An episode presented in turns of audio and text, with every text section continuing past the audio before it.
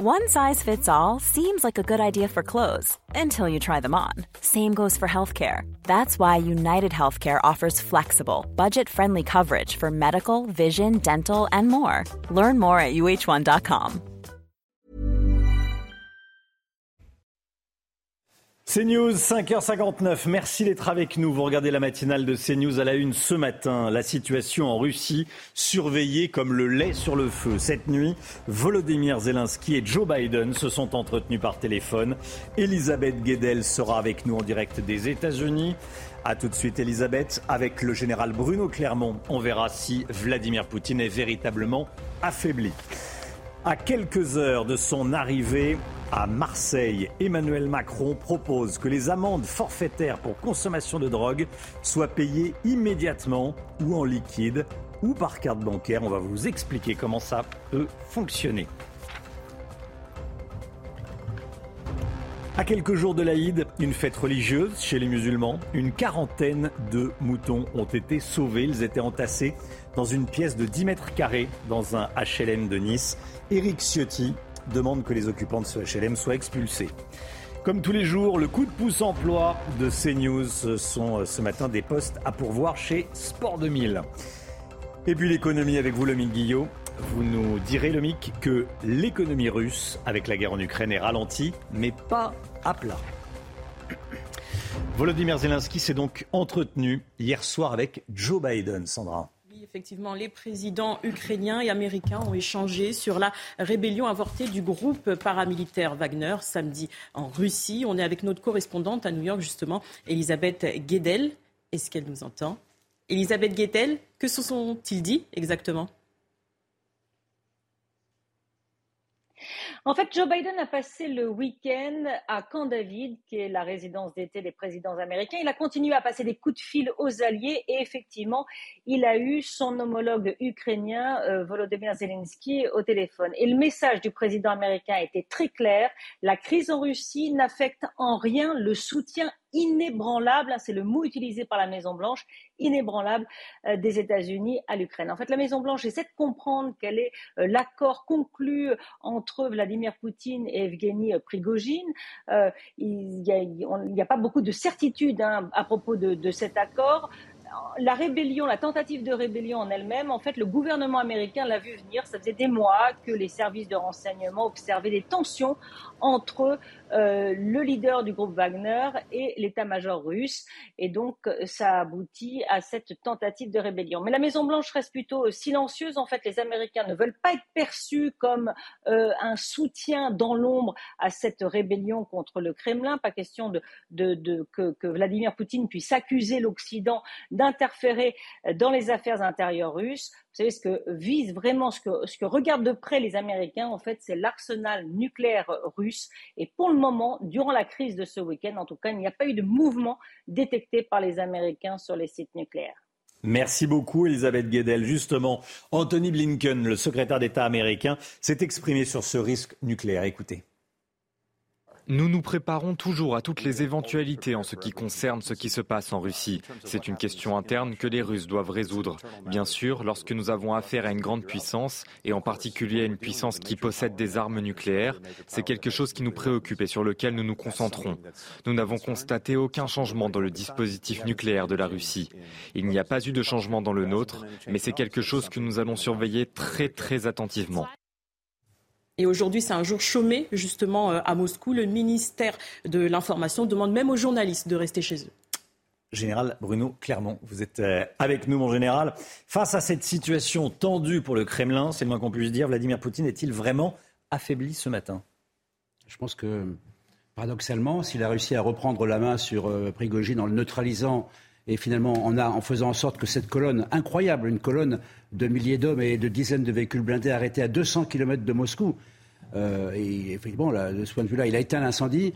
En réalité, il est affaibli. Il est affaibli parce qu'il a prononcé un discours, un discours incroyable. Je pense que tout le monde l'a entendu. Ce discours dans lequel il remet en cause euh, toutes les certitudes qu'il avait délivrées à la, nation russe euh, dans les mois précédents que tout se passait bien, qu'il avait le contrôle de la situation, que l'opération militaire spéciale était un succès.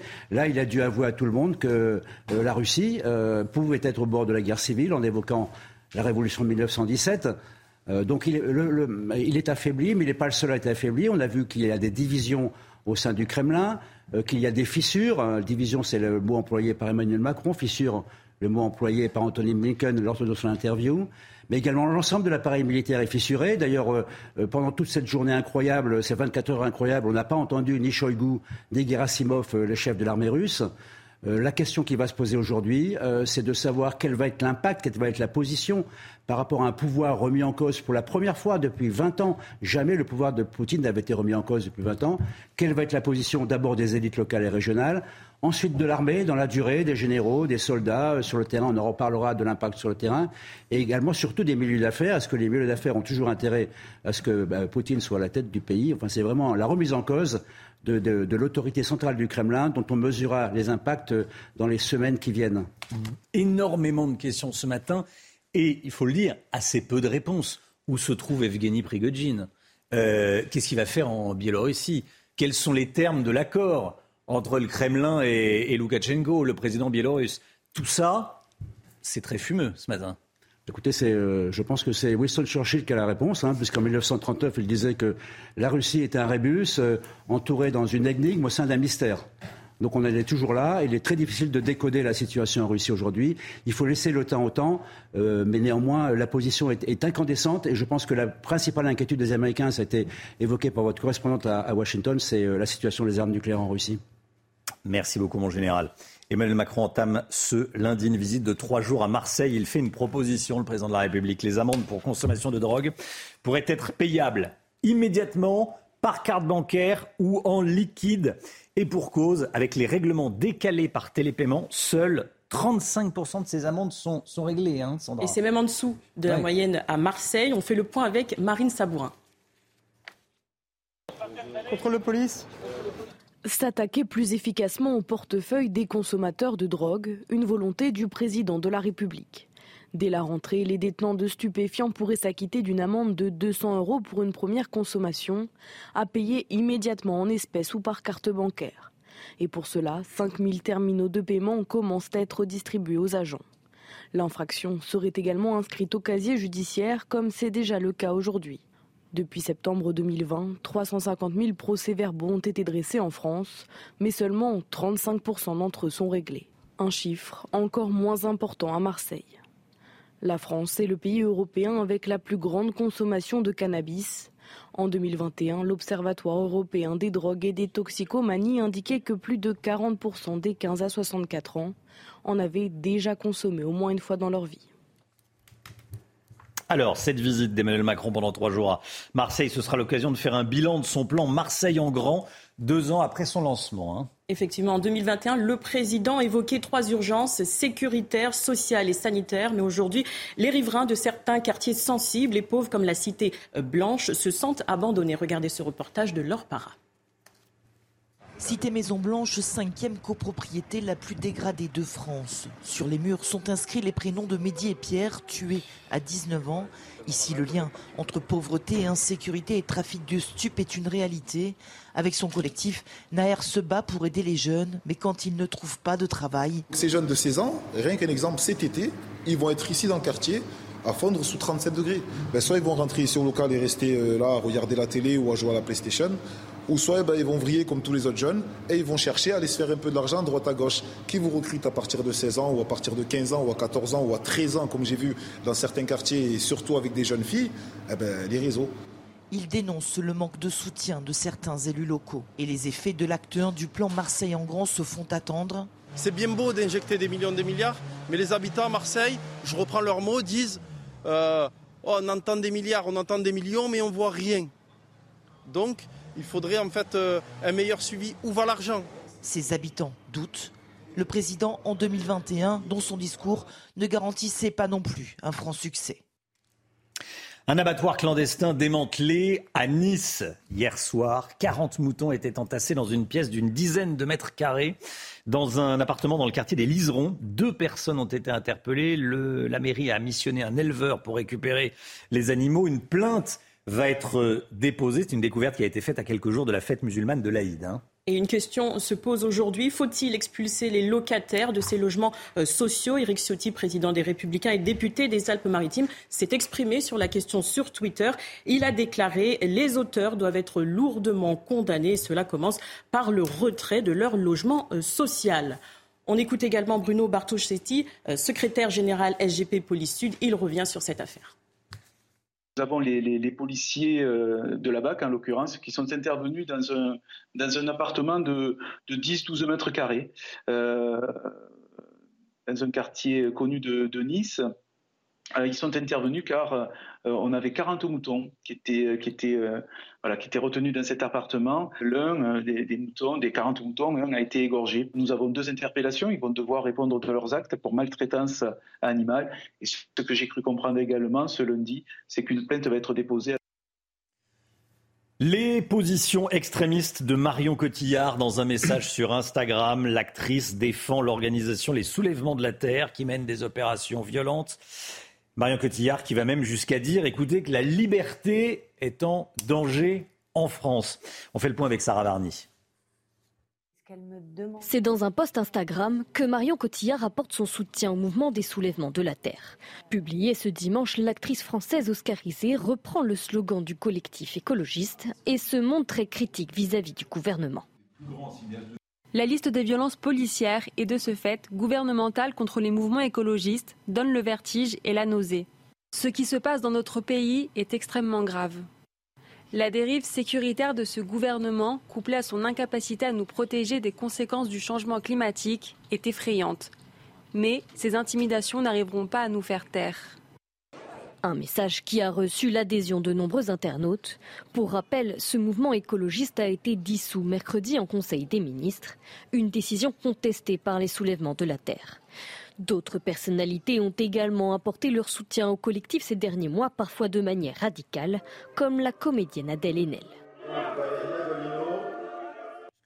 Voilà le soutien de Marion Cotillard au soulèvement de la Terre. Tiens, Gauthier Lebret, vous vouliez réagir Non, mais elle parle de violence de l'État. Qui est violent à Sainte-Soline? Qui s'en est pris euh, aux gendarmes euh, en les caillassant euh, et en leur jetant des projectiles à n'en plus finir? Qui a été violent lors de la manifestation entre Lyon et Turin? Qui est violent quand il s'agit d'aller complètement retourner une exploitation agricole à Nantes? C'est, voilà, Bref, c'est insupportable. Quoi. Et puis les réseaux sociaux, ils ont un gros souci. Ils ont de la mémoire, les réseaux sociaux. Alors les gens sont un peu taquins sur les réseaux sociaux. On montre l'image de, Marion Cotillard en vacances sur un yacht énorme qui doit consommer des, centaines de litres de fuel pour faire 100 mètres. Et j'en ai oublié une qui a agressé le maire de Toulouse récemment aussi. En marge de manifestation du de la Terre. Quand les artistes font de la politique, ils sont souvent à côté de la plaque. Assez souvent. C'est pas toujours, mais ça peut arriver assez souvent. Allez, le sport tout de suite. On va parler football. Votre programme avec Groupe Verlaine, centrale photovoltaïque à poser en toute simplicité n'importe où. Groupe Verlaine, connectons nos énergies. Du foot avec les Bleuets qui se rapprochent des quarts de finale du championnat d'Europe Espoir. Les Français se sont imposés 1-0 face à la Norvège. La rencontre a eu lieu hier soir en Roumanie. C'est une courte victoire décrochée grâce au but d'Ozil à la 56e minute sur un centre d'Amin Adli. Les moins de 21 ans prennent la tête du groupe D avec cette deuxième victoire. Le dernier match des phases de groupe pour les Bleuets sera ce mercredi face à la Suisse. C'est musculaire. Vous avez regardé votre programme avec Groupe Verlaine. Isolation thermique par l'extérieur avec aide de l'État. Groupe Verlaine, connectons nos énergies. C'est News, le coup de pouce pour l'emploi, comme tous les matins à 6h15. Dans un instant, des postes à pourvoir, des emplois à prendre, des places à prendre chez Sport 2000. On sera avec la DRH de Sport 2000 qui est déjà connectée avec nous. Bonjour. Et à tout de suite, on se retrouve juste après la petite pause publicitaire. À tout de suite. CNews, il est 6h15. Dans un instant, le coup de pouce emploi de CNews, comme tous les matins dans la matinale. Mais tout d'abord, le point info avec vous, Sandra Chambaud. Emmanuel Macron entame ce lundi une visite de trois jours à Marseille, un déplacement à la prison des Baumettes et notamment au programme. Cette visite dans la cité phocéenne est également l'occasion pour le chef de l'État de faire le bilan de son plan Marseille en grand, deux ans après son lancement. En 2021, il évoquait trois urgences sécuritaires, sociales et sanitaires. Un bébé oublié dans une voiture en plein cagnard, ça s'est passé hier à Courbevoie. La police a été appelée par une patiente. L'enfant a été sauvé alors qu'il était rouge, transpirant fortement et semblait faible. Le père a été contacté grâce à une facture trouvée dans la voiture. Il a été interpellé pour délaissement de mineurs. Un mort et neuf blessés dans le déraillement d'un manège dans un parc d'attractions à Stockholm en Suède. L'accident s'est produit ce dimanche. Une partie de l'avant-train s'est partiellement détachée. 14 personnes étaient à bord du manège au moment des faits. Ouvert il y a 140 ans, le parc fermera ses portes pendant au moins 7 jours. Le coup de pouce emploi, comme tous les matins dans la matinale, on est ce matin avec la DRH, la directrice des ressources humaines de Sport 2000, Barbara Stankiewicz. Bonjour, merci d'être avec nous. Bonjour. Voilà, tous les matins, des, entreprises qui cherchent à, à recruter. C'est pas toujours simple de, recruter en France, et pourtant il y a 3 millions de chômeurs. C'est pour ça que tous les matins, on aide les entreprises à recruter. Alors, euh, déjà, Sport 2000, ce sont combien de magasins en France et en Europe? 600 magasins en France, répartis sur tout le territoire. Et surtout, on est une coopérative, c'est-à-dire un groupement de commerçants indépendants, des hommes et des femmes passionnés par le sport et passionnés par la mode. Sport 2000, c'est pas simplement Sport 2000, c'est aussi d'autres enseignes. Il y a Mondo Vélo dans le domaine du cycle, Oise pour la mode, nous avons Espace Montagne, S2 pour les sneakers, et puis EcoSport Friends, une enseigne de location à la montagne. Plusieurs marques autour de, autour de Sport 2000. Alors, vous avez plusieurs dizaines de postes en CDI à pourvoir. Euh, quel type de poste? Alors, on a à peu près 50 postes à pourvoir, des postes au contact de nos clients dans les magasins et des postes pour la centrale, pour notre siège social. Donc, dans les magasins, ce qu'on recherche principalement, c'est des vendeurs des et des hôtesses de caisse, des métiers plus techniques, des techniciens cycles, mais également des postes de management dans les magasins. Pour notre siège social, on recherche des métiers liés à la supply chain, tout ce qui est lié au monde de la logistique, tout ce qui est dans le domaine de la gestion de la performance, dans le domaine financier. Et on commence à préparer notre future saison en pensant aux skiman qui seront nécessaires pour faire l'ouverture. Vous pensez déjà à, l'hiver prochain. Tiens, eh quand, vous, quand vous embauchez quelqu'un, les, qualités que vous regardez en premier chez un vendeur, vendeuse, euh, c'est quoi? C'est euh, de savoir compter, si c'est un, si c'est un hôte de caisse ou une euh, caissier caissière, c'est de bien connaître son sport, c'est quoi? Qu'est-ce que qu'est-ce que vous regardez en premier, vous qui êtes DRH son dynamisme. Il faut qu'il soit passionné, pas obligatoirement pratiquant du sport. Ça peut être aussi une poursuite de son activité en en faisant son métier, mais aussi être passionné par notre domaine, par le sport, par la mode et être dynamique. Et être dynamique, voilà. Et si on veut euh, postuler. On va sur recrutement, enfin on vous envoie un mail, recrutement at sport2000.fr, recrutement au singulier at sport2000.fr. Merci beaucoup Barbara Stankiewicz, merci d'avoir été en direct avec nous ce matin dans la matinale. Bonne journée à vous. Dans un instant, l'économie, dans quel état est vraiment l'économie russe? On voit ça avec Lomique Guillot. À tout de suite. L'économie tout de suite avec Lomic Guillot. Vivez un moment d'émotion devant votre programme avec XXL Maison, mobilier design et décoration. L'économie avec vous, Lomic, au début de la guerre en Ukraine, les sanctions contre la Russie semblaient n'avoir eu aucun effet. Hein, c'est ce qu'on disait. Aujourd'hui, vous nous dites que l'économie russe serait affaiblie oui, en effet, Romain, derrière euh, l'apparente fragilité actuelle de Vladimir Poutine, on pourrait euh, trouver une explication dans un début de fragilité économique. Au début de la guerre, malgré les sanctions euh, économiques décidées par de nombreux pays, Moscou a réussi à, maintenir l'économie russe grâce aux exportations de gaz et de, pétrole. Seulement voilà, au fil des mois, les pays occidentaux ont trouvé d'autres sources d'approvisionnement. Et même si la Chine a doublé hein, ses importations de pétrole russe, la Russie vu ses rentrées d'argent liées aux hydrocarbures fondre elles ont baissé de plus de 50%. Avant la guerre, la Russie connaissait une croissance de 3,5%. L'OCDE avait calculé que les, sanctions feraient entrer le pays en récession avec une contraction de 2,5% de son économie. Mais en réalité, cette contraction n'a été que de 1,5%, montrant une forte résilience de l'économie russe. Alors, qu'est-ce qui explique que l'économie russe tienne si longtemps? D'abord, il faut quand même rappeler que les échanges avec la Russie ne sont pas totalement gelés malgré les sanctions. La Commission européenne rappelle que 49% des exportations vers la Russie et 58% des importations sont sous sanctions.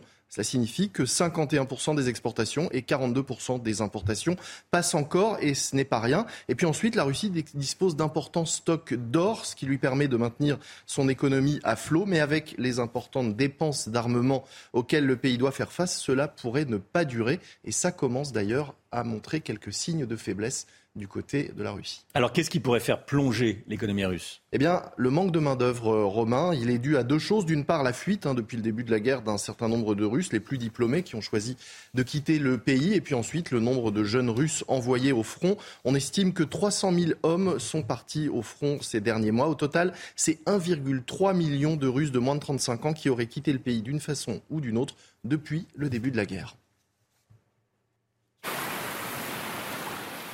C'était votre programme avec XXL Maison, Mobilier Design et Décoration.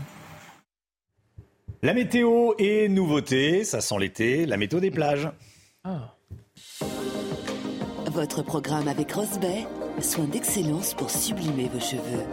Rosbay.com Bienvenue dans votre météo des plages avec en ce début de semaine des températures qui baissent sur les côtes de la Manche, 19 degrés au Touquet, 21 à Granville, température de l'eau de 16 à 19 degrés. Belle luminosité de Quiberon au Sable d'Olonne avec des températures comprises entre 22 et 23 degrés, une eau à 20 degrés au maximum à Noirmoutier et un indice UV à 9. Quelques nuages à Saint-Jean-de-Luz mais une très belle journée ensoleillée partout ailleurs où il fera entre 24 et 25 degrés. L'eau est à 21 degrés à Royan. C'est autour du golfe du Lion qu'il fera le plus chaud, jusqu'à 37 degrés à Palavas, 36 à Valras. La température de l'eau aussi entre 23 et 24 degrés.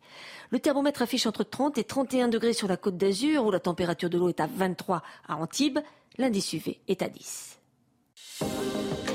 Votre programme avec Rosbay, soin d'excellence pour sublimer vos cheveux. Rosbay.com Alexandra Blanc, le temps. Regardez votre météo avec Samsonite Proxys. Légère, résistante, durable. Une nouvelle génération de bagages. Une très belle journée qui nous attend aujourd'hui, Alexandra Blanc. Oui, en effet, une très belle journée, Romain, avec des températures qui vont de nouveau s'envoler. Regardez, on attend localement jusqu'à 38 degrés aujourd'hui euh, dans l'Hérault, 37, 38 degrés notamment entre 7 et Montpellier. Températures qui vont donc de nouveau s'envoler en allant autour du golfe du Lion avec en prime eh bien, un ciel dégagé. La semaine dernière, on a eu beaucoup d'orages, beaucoup d'instabilité. Le début de semaine est placé sous le signe du soleil avec dès ce matin un temps très lumineux. On retrouve seulement quelques petits nuages le long de la Garonne ou un temps parfois un petit peu plus laiteux, un petit peu plus voilé euh, près des côtes de la Manche. Et puis toujours un petit peu de vent autour du golfe du Lion. Et puis dans l'après-midi, très peu d'évolution, une belle après-midi en perspective, du soleil pour tout le monde, peut-être un petit peu d'instabilité en allant vers les Pyrénées-Orientales, rien de bien méchant, toujours quelques petits nuages en allant vers le Pays Basque ou encore près des côtes de la Manche, mais vraiment partout ailleurs du grand grand beau temps, du soleil sur 99% du territoire aujourd'hui. Côté température, ça reste déjà très doux ce matin, 17 à Paris, 20 degrés à Toulouse ou encore déjà 23 degrés à Perpignan, 22 degrés sous le soleil de Nice. Et dans l'après-midi, les températures resteront contrastées. Ça restera plutôt respirable sur les régions du nord, 22-23 degrés près des côtes de la Manche, tandis que la chaleur va se maintenir dans le sud, 33 degrés à Grenoble, 34 degrés du côté de Perpignan, 38 degrés, je vous le disais, du côté de Montpellier, 37 degrés à Marseille. Température vraiment très élevée en allant vers le golfe du Lion. On suffoquera hein, notamment du côté de Marseille ou encore de Montpellier. Et puis dans le sud-ouest, ça reste respirable avec 25 degrés pour le Pays Basque. La suite du programme, eh bien, de belles journées en perspective, notamment pour les journées de mardi, de mercredi, avant une dégradation euh, prévue euh, pour la fin de semaine. Regardez, mardi et mercredi, de belles journées, un petit peu de vent en Méditerranée, température conforme au normal, avant une dégradation orageuse prévue à partir de jeudi. Et puis on prend la direction de Noirmoutier, où le beau temps est au rendez-vous. On conservera ce même type de conditions météo. Aujourd'hui, il fera beau, température 22, 23 degrés. Vous l'aurez compris, c'est un très beau début de semaine euh, qui s'annonce, début semaine placé sous le signe de la chaleur si vous êtes à Marseille ou encore à Montpellier, où l'on attend en moyenne localement jusqu'à 37-38 degrés. C'était votre météo avec Samsonite Proxys. Légère, résistante, durable. Une nouvelle génération de Vous regardez la matinale de CNews. Merci d'être avec nous. Merci d'avoir choisi CNews pour démarrer cette journée et cette semaine. Beaucoup d'actualités encore, évidemment. Vladimir Poutine affaibli après la révolte menée par Wagner. Quelle sera sa réponse? Quel va être l'impact de ce week-end sur le conflit en Ukraine? Le général Clermont est avec nous. À tout de suite, mon général. Emmanuel Macron pendant trois jours à Marseille. Aujourd'hui sur le thème de la sécurité. Qu'est-ce qui va être annoncé? Les réponses avec Gauthier Lebret. A tout de suite Gauthier. Les incendies au Canada provoquent des fumées qui asphyxient Montréal. Les images sont impressionnantes. Avec les vents entre l'Amérique du Nord et l'Europe, est-ce qu'on va voir ces fumées en France? On verra ça avec Alexandra Blanc. Et puis vous vous souvenez évidemment d'Henri, le héros au sac à dos, qui s'en est pris à l'assaillant d'Annecy. Il a repris son tour des cathédrales et nous l'avons suivi.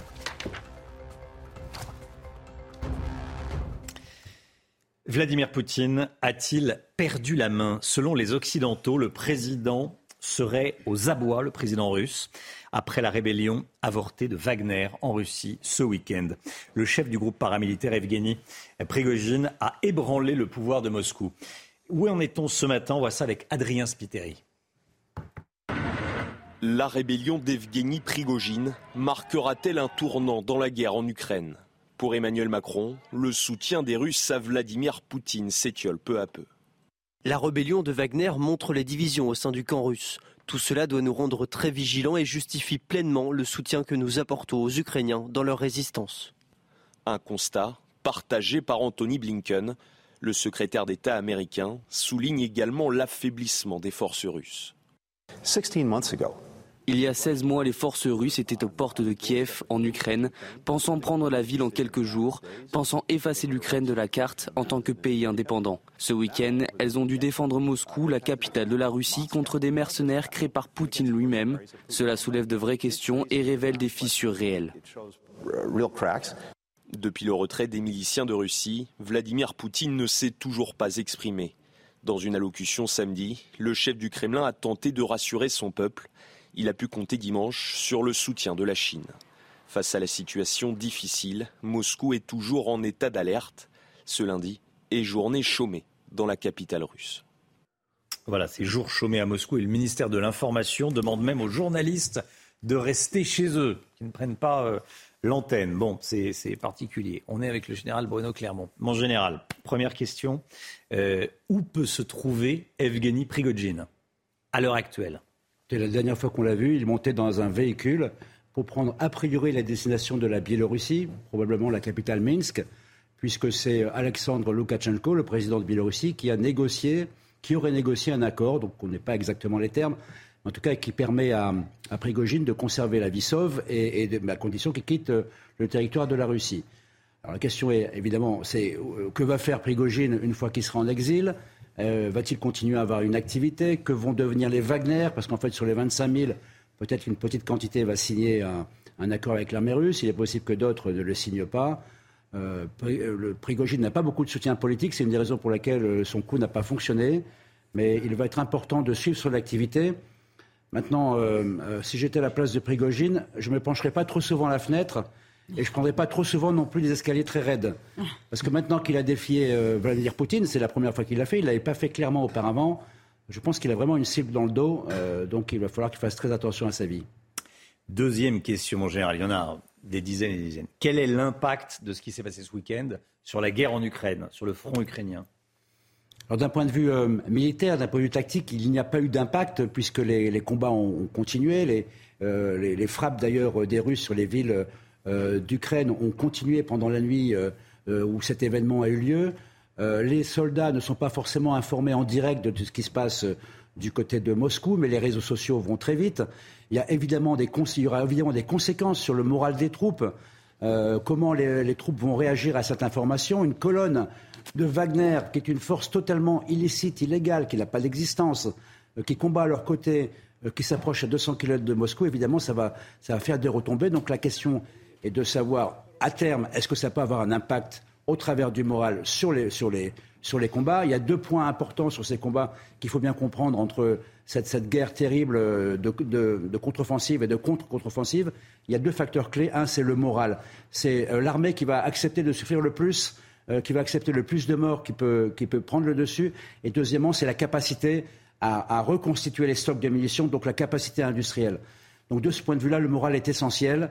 Euh, et s'il s'avère que l'état-major militaire euh, est fragilisé euh, par l'affaire de Prigogine, c'est évident qu'il y aura des retentissements sur le terrain. Et ces retentissements sont évidemment favorables à l'armée ukrainienne. Merci, mon général. Restez bien avec nous. Retour en France à Marseille. Les conflits liés au trafic de stupéfiants s'intensifie par rapport aux années précédentes. On en parle puisqu'Emmanuel Macron débute aujourd'hui un séjour, un déplacement de trois jours à Marseille. Effectivement, et de plus en plus de jeunes perdent la vie dans les quartiers à cause des règlements de compte notamment. Dernier fait en date le 5 juin dernier, un homme de 18 ans a été tué par balle dans la cité du Castella. On fait le point avec Célia Baron. À Marseille, le trafic de stupéfiants fait de plus en plus de victimes.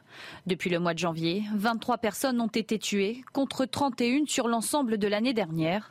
Un premier bilan jugé catastrophique et alarmant par les syndicats de police. C'est une guerre que, se mènent, se euh, plusieurs clans. Euh, la procureure de la République euh, et la préfète de police ont même parlé de vendetta. très clairement, le trafic de stupéfiants à Marseille attire énormément d'individus, il règle ce problème commercial à coup de Kalachnikov. Selon les autorités, ces phénomènes de violence migrent dans de nouveaux secteurs. Désormais, au quartier nord de la cité phocéenne s'ajoute le centre-ville.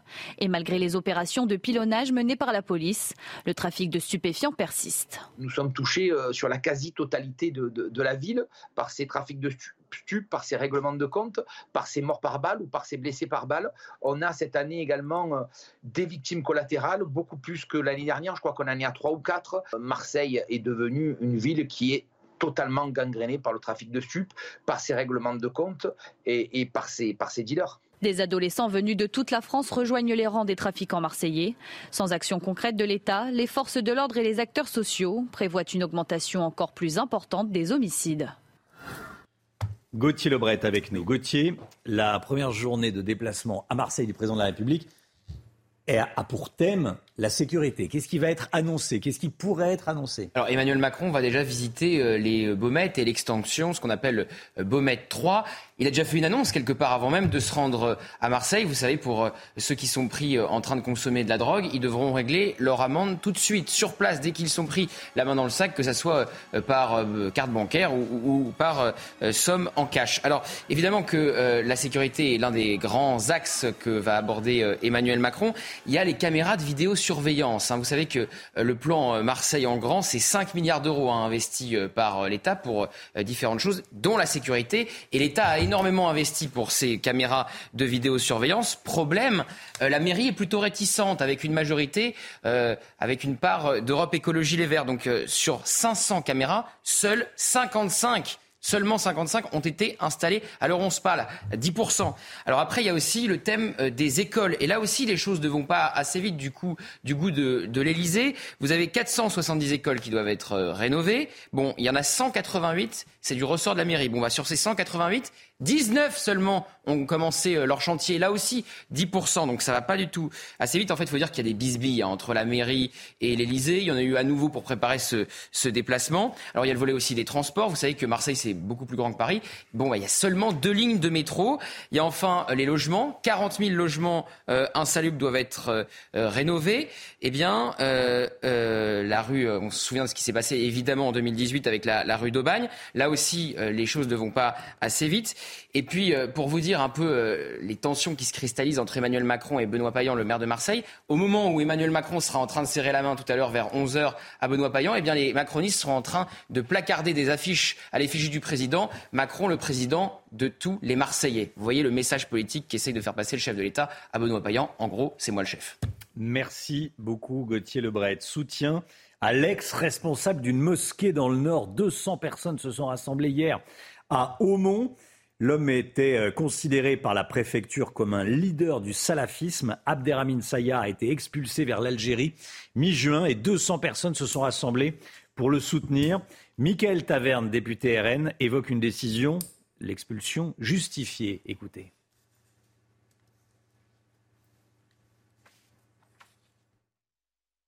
Saya euh, donc, fait l'objet d'une expulsion par rapport à, des prêches euh, qu'il a notamment distribuées à, la mosquée de d'Aumont, des prêches qui a appelé à l'islam radical, vous savez, cet islam salafiste.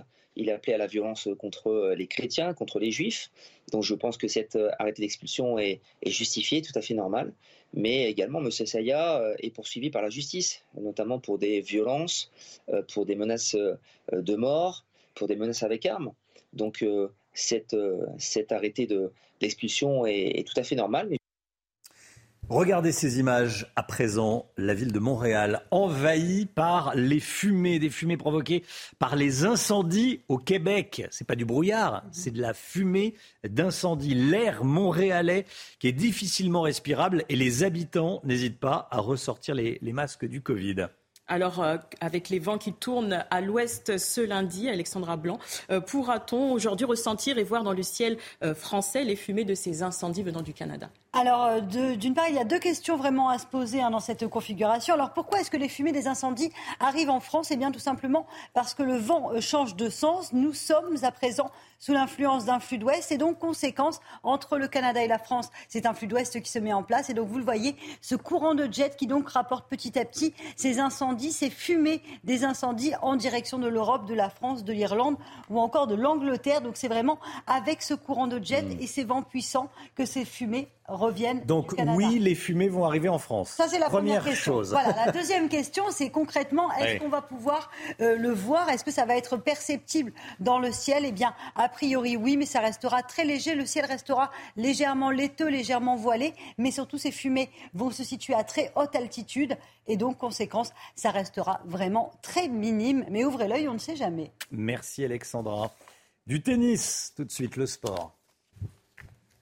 Votre programme avec Groupe Verlaine, centrale photovoltaïque à poser en toute simplicité n'importe où. Groupe Verlaine, connectons nos énergies.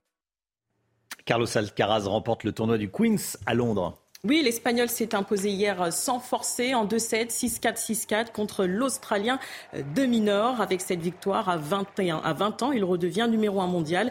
Le jeune joueur prend la place du Serbe Novak Djokovic qui l'avait devancé à l'occasion de son sacre à Roland Garros. C'était le troisième tournoi sur gazon que Carlos Alcaraz disputait, le premier qu'il remporte sur cette surface. Avez regardé votre programme avec Groupe Verlaine. Isolation thermique par l'extérieur avec aide de l'État.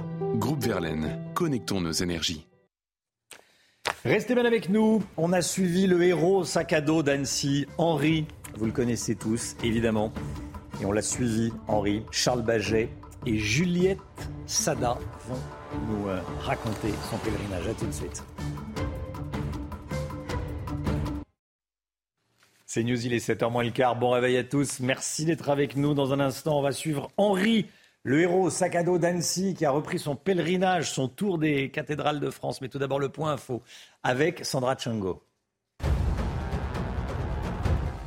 Les amendes pour consommation de drogue payables immédiatement par carte bancaire ou en liquide. Emmanuel Macron l'affirme dans un entretien dans le quotidien La Provence. Et pour cause, avec les règlements décalés par télépaiement, seuls 35% de ces amendes sont réglées.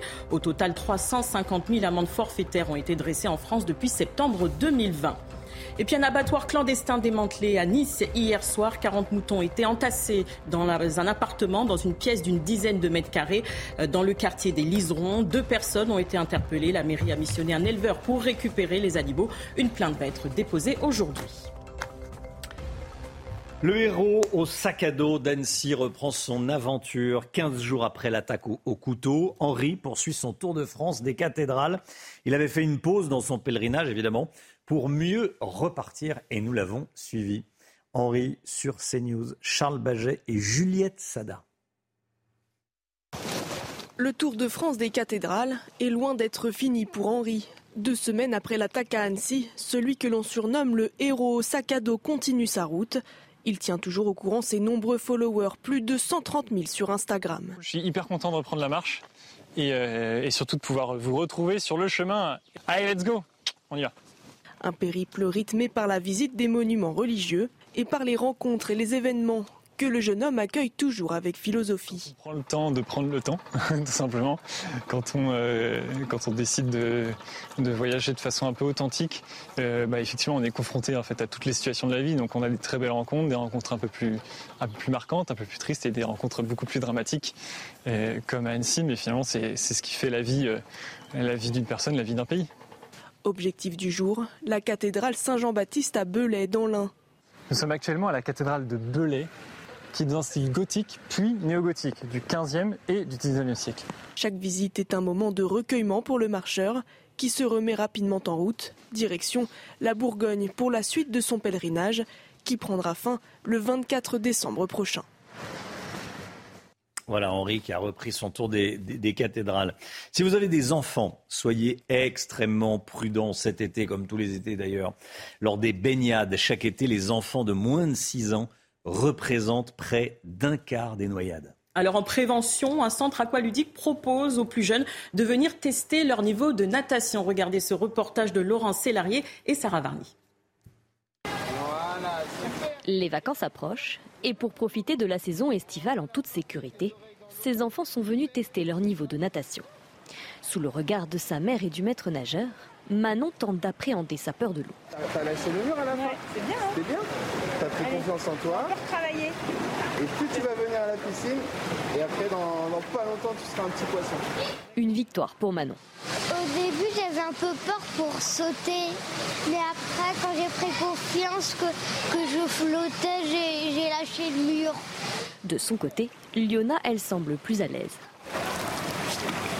Allez, va toucher le mur. C'est bien.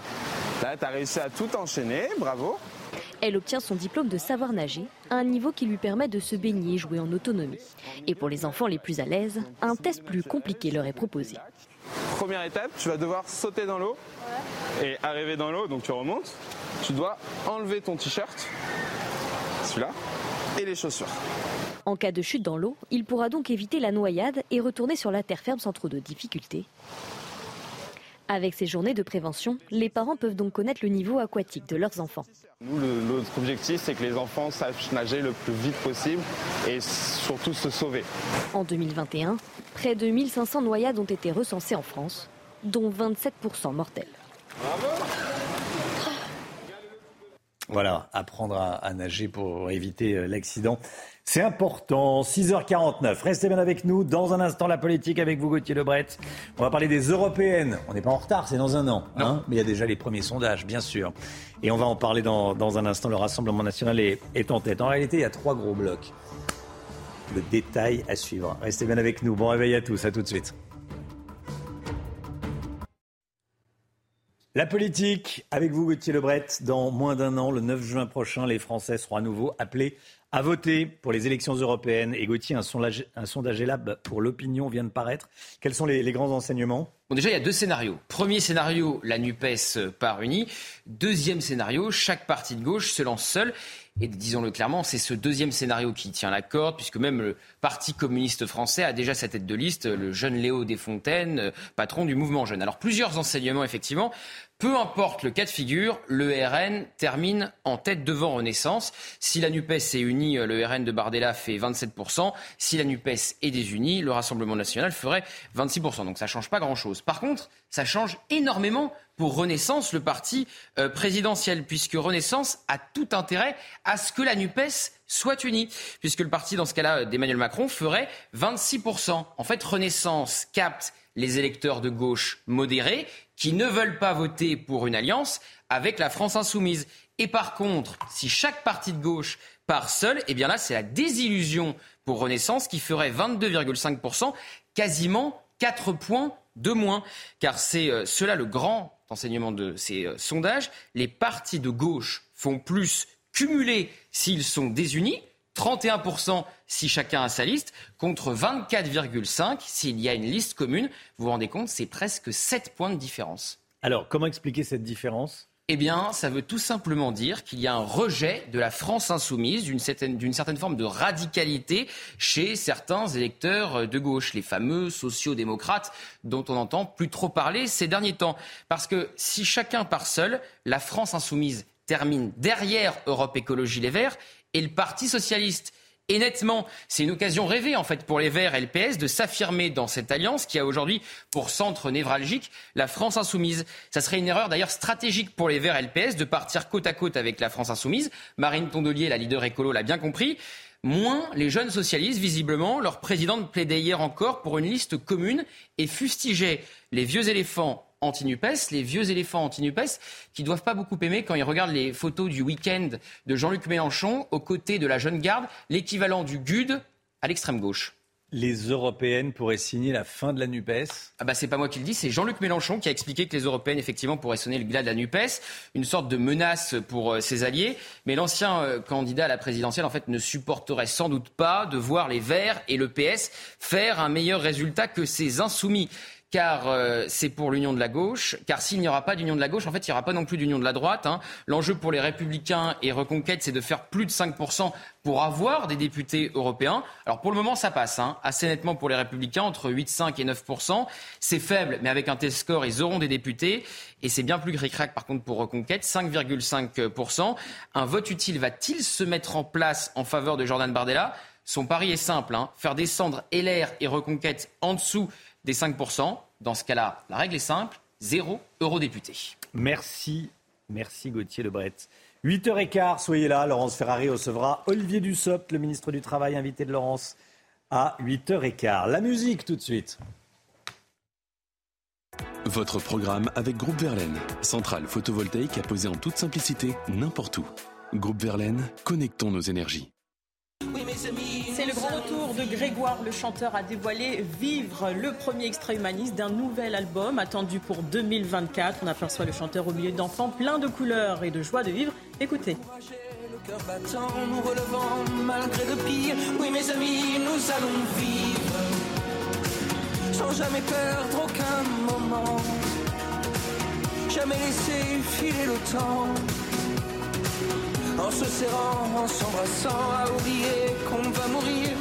Amis, nous allons vivre, vivre sans regret, sans tourment, priant peut-être, mais résistant.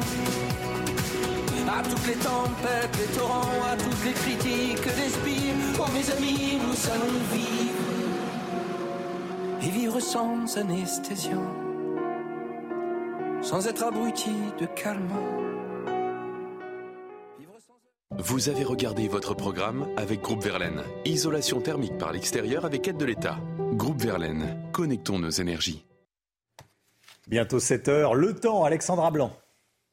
Regardez votre météo avec Samsonite Proxys. Légère, résistante, durable. Une nouvelle génération de bagages. La météo avec vous, Alexandra. La chaleur se maintient aujourd'hui. Oui, en effet, des températures qui vont rester largement euh, au-dessus des normales de saison, 38 degrés à Montpellier ou encore 37 degrés à Marseille. On a déjà eu chaud hier avec des températures presque records, 35 degrés hier à Orange dans le Vaucluse ou encore 34 degrés euh, du côté de Lyon et localement 33,8 degrés à Paris. Hier, c'était vraiment une journée particulièrement chaude à l'échelle nationale puisque les températures ont très souvent dépassé les 34 degrés comme vous pouvez le voir ici. Alors au programme aujourd'hui, une belle journée, un lundi placé sous le signe du soleil. On retrouve seulement quelques petits nuages ce matin le long de la Garonne. On retrouve également un petit peu de vent en basse vallée du Rhône et seulement quelques petits nuages près des côtes de la Manche avec un ciel légèrement laiteux, légèrement voilé dans l'après-midi. Du grand beau temps pour tout le monde. Peut-être quelques orages attendus en allant vers les Pyrénées-Orientales, mais rien de bien méchant. Et puis quelques nuages sur les régions euh, du nord, mais partout ailleurs. Plein soleil sur 99% du territoire. Côté température, c'est plutôt doux ce matin. 17 à Paris, déjà 23 degrés du côté de Perpignan ou encore 21 degrés à Marseille. Et dans l'après-midi, les températures vont s'envoler. Température vraiment estivale autour du golfe du Lion, avec euh, donc 37 à Marseille, 38 degrés du côté de Montpellier. Température vraiment étouffante autour du golfe du Lion. Hein. Préparez-vous à avoir vraiment euh, très très chaud. Vous aurez 33 à Grenoble, 30 degrés à Toulouse et localement 29 degrés en Bourgogne ou encore 26 degrés euh, du côté de Paris. D'ailleurs, à Paris où le beau temps était bel et bien au rendez-vous hier, un ciel parfaitement dégagé. Et on vous l'a dit, localement près de 34 degrés relevés hier en région parisienne. C'était votre météo avec Samsonite Proxys. Légère, résistante, durable. Une nouvelle génération de bagages. CNews, il est bientôt 7h. Merci d'être avec nous. Merci d'avoir choisi la matinale de CNews pour démarrer cette journée à la une ce matin. La situation en Russie, surveillée comme le lait sur le feu. Cette nuit, Volodymyr Zelensky et Joe Biden se sont entretenus par téléphone. On verra ce qu'ils se sont dit avec Elisabeth Guedel, notre correspondante aux États-Unis. Avec le général Bruno Clermont, on verra si Vladimir Poutine est véritablement affaibli ce matin. À quelques heures de son arrivée à Marseille, Emmanuel Macron propose que les amendes forfaitaires pour consommation de drogue soient payées immédiatement en liquide ou par carte bancaire. On va vous expliquer comment ça peut fonctionner. On va aller à Marseille, retrouver Stéphanie Rouquier en direct avec nous. Et puis on sera dans un instant en direct avec euh, Rudy Mana, porte-parole nationale Alliance Police. À quelques jours de l'Aïd, une fête religieuse chez les musulmans, une quarantaine de moutons ont été sauvés. Ils étaient entassés dans une pièce de 10 mètres carrés dans un HLM de Nice. Éric Ciotti demande que les occupants de l'appartement soient expulsés de leur HLM. Et puis ce matin, on va parler du CBD au volant. Même si on peut légalement en acheter, il peut engendrer la perte de votre permis de conduire. Pierre Chasseret avec nous avant 7h30. Volodymyr Zelensky s'est donc entretenu hier soir avec Joe Biden. Les présidents ukrainiens et américains ont échangé sur la rébellion avortée du groupe paramilitaire Wagner samedi en Russie. Que se sont-ils dit exactement? On fait le point avec notre correspondante à New York, Elisabeth Guedel. En fait, Joe Biden a passé le week-end à Camp David, qui est la résidence d'été des présidents américains. Il a continué à passer des coups de fil aux alliés et effectivement, il a eu son homologue ukrainien, euh, Volodymyr Zelensky, au téléphone. Et le message du président américain était très clair. La crise en Russie n'affecte en rien le soutien inébranlable, hein, c'est le mot utilisé par la Maison-Blanche, inébranlable euh, des États-Unis à l'Ukraine. En fait, la Maison-Blanche essaie de comprendre quel est euh, l'accord conclu entre Vladimir Poutine et Evgeny Prigogine. Euh, il n'y a, pas beaucoup de certitude hein, à propos de cet accord la rébellion, la tentative de rébellion en elle-même, en fait, le gouvernement américain l'a vu venir. Ça faisait des mois que les services de renseignement observaient des tensions entre euh, le leader du groupe Wagner et l'état-major russe. Et donc, ça aboutit à cette tentative de rébellion. Mais la Maison-Blanche reste plutôt silencieuse. En fait, les Américains ne veulent pas être perçus comme euh, un soutien dans l'ombre à cette rébellion contre le Kremlin. Pas question que Vladimir Poutine puisse accuser l'Occident d'interférer dans les affaires intérieures russes. Vous savez, ce que vise vraiment, ce que, ce que regardent de près les Américains, en fait, c'est l'arsenal nucléaire russe. Et pour le moment, durant la crise de ce week-end, en tout cas, il n'y a pas eu de mouvement détecté par les Américains sur les sites nucléaires. Anthony Blinken, euh, Elisabeth y faisait allusion, secrétaire d'État américain, s'est exprimé sur les risques nucléaires du conflit. Écoutez. Nous nous préparons toujours à toutes les éventualités en ce qui concerne ce qui se passe en Russie. C'est une question interne que les Russes doivent résoudre. Bien sûr, lorsque nous avons affaire à une grande puissance, et en particulier à une puissance qui possède des armes nucléaires, c'est quelque chose qui nous préoccupe et sur lequel nous nous concentrons. Nous n'avons constaté aucun changement dans le dispositif nucléaire de la Russie. Il n'y a pas eu de changement dans le nôtre, mais c'est quelque chose que nous allons surveiller très très attentivement. Général Bruno Clermont, avec nous mon général, face à cette situation tendue pour le Kremlin Est-ce qu'on peut dire ce matin que Vladimir Poutine est affaibli Peut-être il y a deux éléments qui permettent de comprendre pourquoi il est affaibli.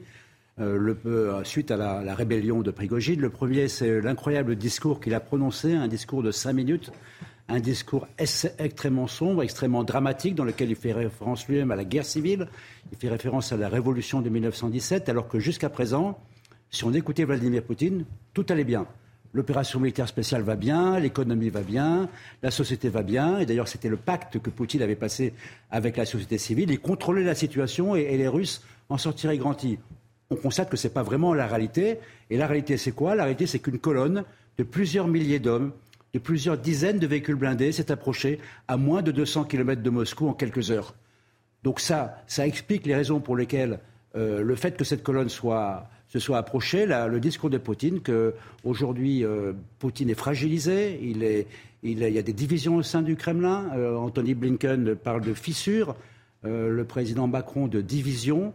Donc aujourd'hui, ce qui était impossible, ce qui ne s'est pas, produit depuis 20 ans, c'est le fait que le régime de Poutine n'a jamais été mis en cause par qui que ce soit, a été mis en cause par un, cuisinier, un homme d'affaires, un, chef de bande qui a été capable de faire trembler le Kremlin. Donc il y aura un avant et un après la journée du 24 juin, et, ce qui était impossible est possible. Donc je pense que ce qui va se passer dans les prochains jours, euh, c'est que Poutine va faire une chasse euh, aux, traîtres, va mener une purge de manière à éliminer tous ceux qui, euh, de près ou de loin, auraient pu contribuer à son affaiblissement et auraient pu prendre parti, parti avec Prigogine dans cette affaire.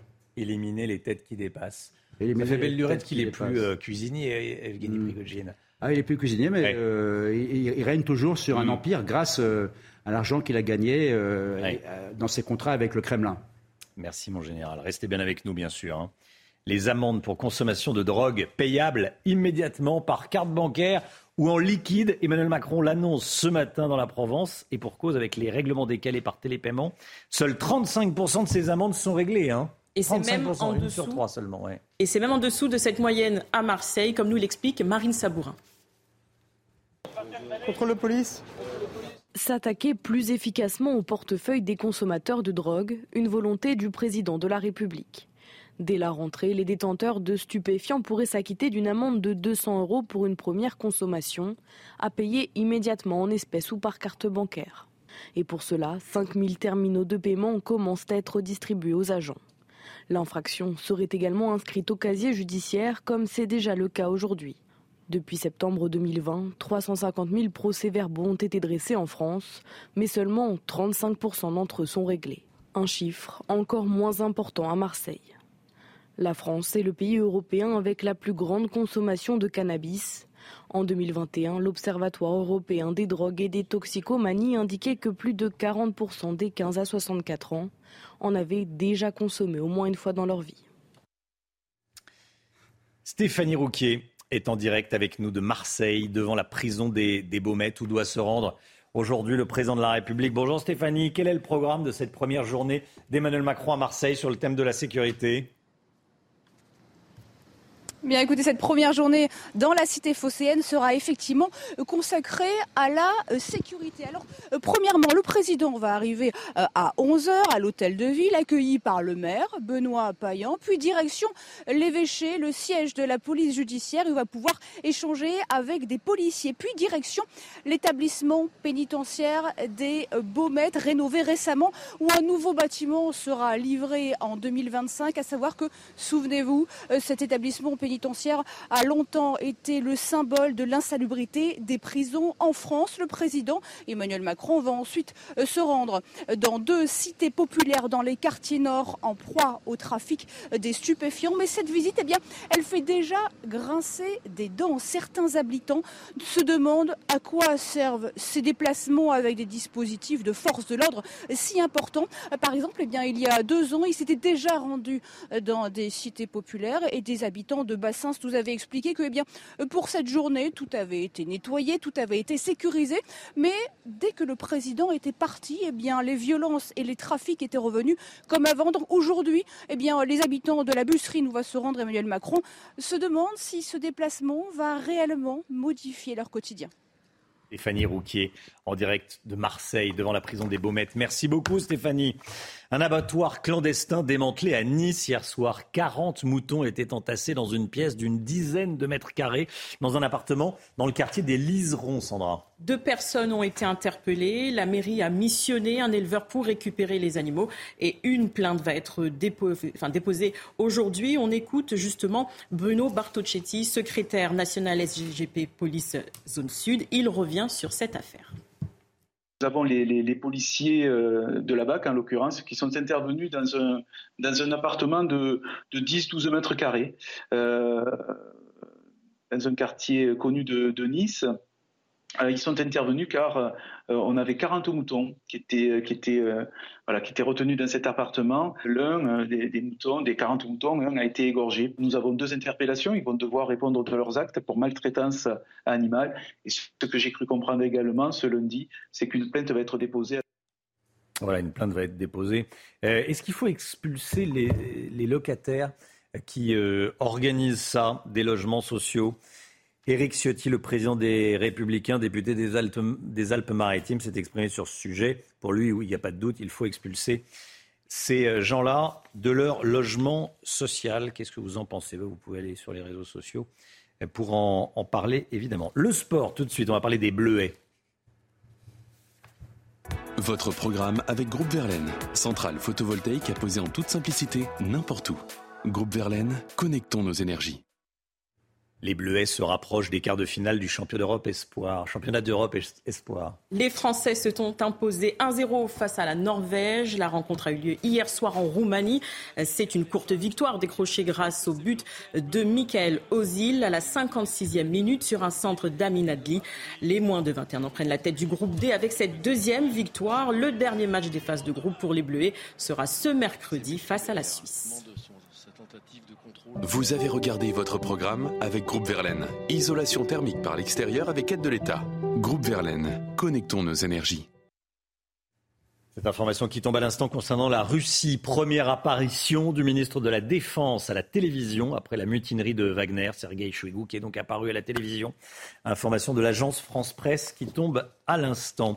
Dans un instant, on sera en direct avec Rudy Mana, porte-parole national du syndicat de police Alliance. On va parler de ce qui se passe à Marseille, évidemment.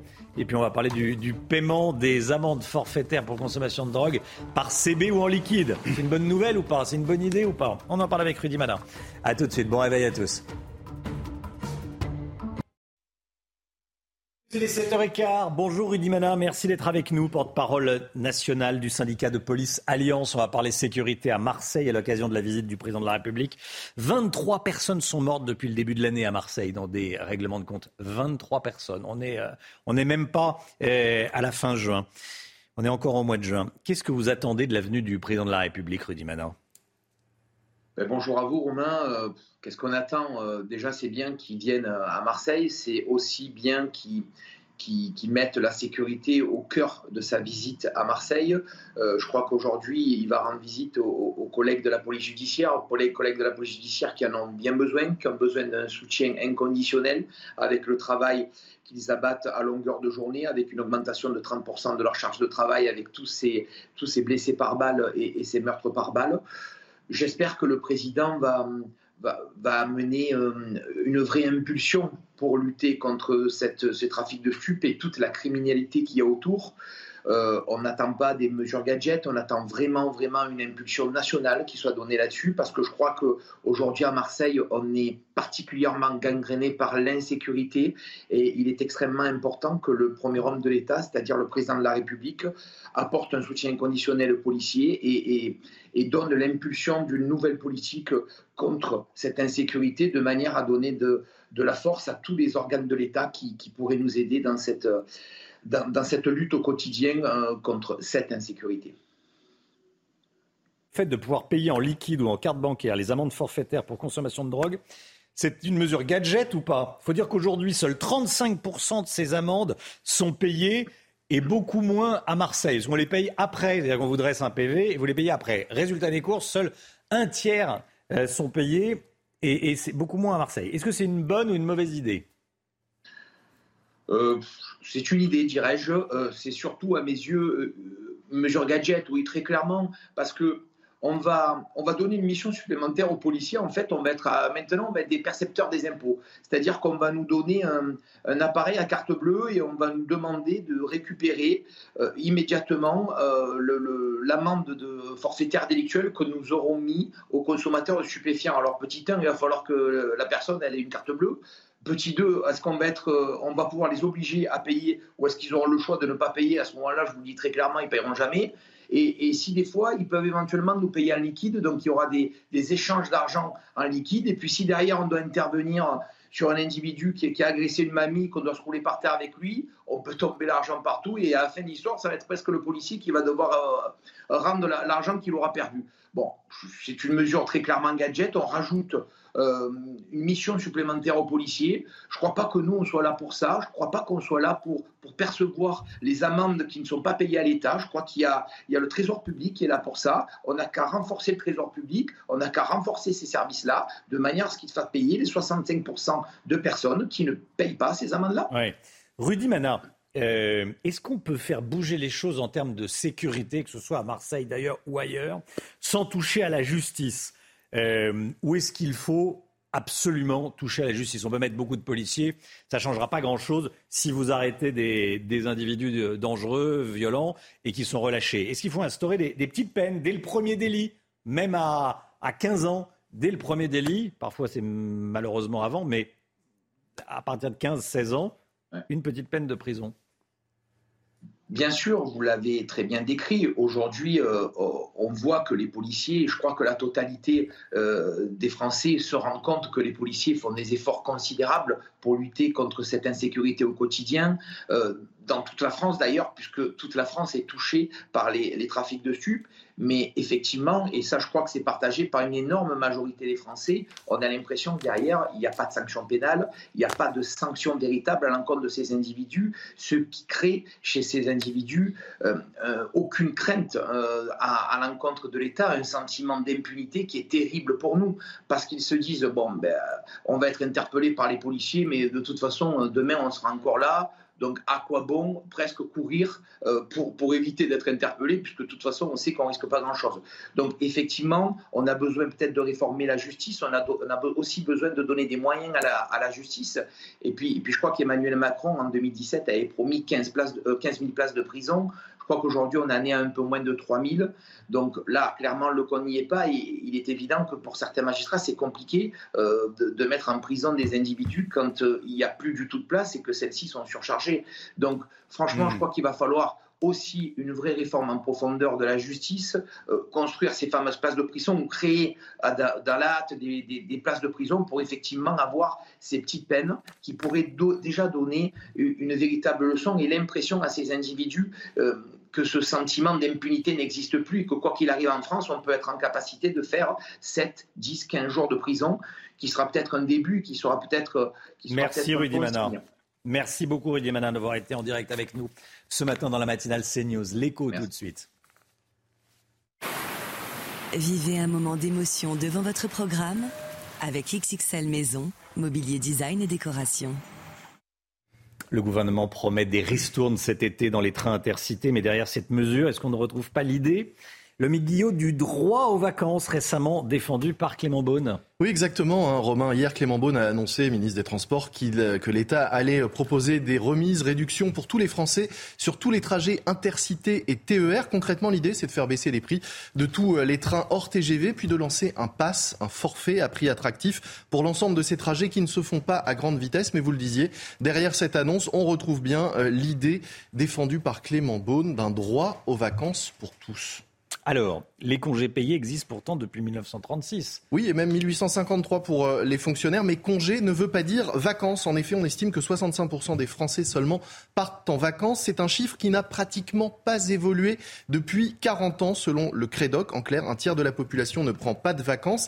Là, l'idée, ce serait d'avoir un droit aux vacances, comme un droit à la santé ou au logement ouvert à tous, qu'on travaille ou non. C'est d'ailleurs une demande depuis 2018 de la CGT. Alors, qui financerait ce droit, entre guillemets? Eh bien, ceux qui travaillent évidemment, oui, et qui, pour les plus modestes, n'ont déjà pas les moyens de partir aussi souvent ni aussi loin qu'ils le voudraient, et qui donc pourraient payer pour offrir des vacances à tout le monde. C'est absurde, hein, s'il y avait un droit à défendre plutôt que le droit aux vacances, ce serait celui que le travail paye correctement et que le travail permette de vivre dignement. C'est le travail qui devrait permettre à chacun de partir en vacances, comme il devrait permettre de se loger, de se soigner et d'élever ses enfants. Les Français n'ont pas besoin qu'on leur fasse l'aumône via des ristournes pour les trains à moyenne vitesse, ce qui acte d'ailleurs au passage une nouvelle fracture entre ceux qui ont les moyens de se payer des TGV à grande vitesse et ceux qui sont obligés de se contenter des intercités. Chacun devrait pouvoir se payer un billet, le billet qu'il veut, avec le fruit de son travail. C'est plutôt là le véritable enjeu.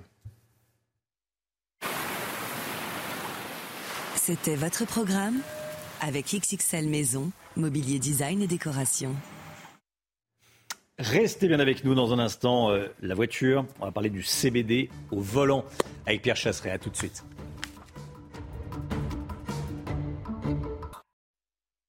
L'automobile avec vous, Pierre Chasseret. Bonjour Pierre. Bonjour Romain. Attention au CBD au volant, légal à la vente, il peut engendrer la perte de votre permis de conduire. Oui, c'est une décision de la Cour de cassation. Qu'est-ce qui s'était passé? Un automobiliste du côté de Rouen roule. Il, est, il a consommé du CBD. Dans, il est interpellé. On retrouve des traces de THC, donc de l'équivalent du cannabis, de la substance interdite dans le cannabis. Dans un premier temps, il est condamné puis relaxé en appel, la Cour de cassation a tranché et dit aujourd'hui que même s'il y a une toute petite trace de THC suite euh, lorsque vous conduisez, eh bien dans ces cas-là, c'est assimilable à l'empire, à, à, conduire sous l'empire de stupéfiants, et donc vous êtes condamné.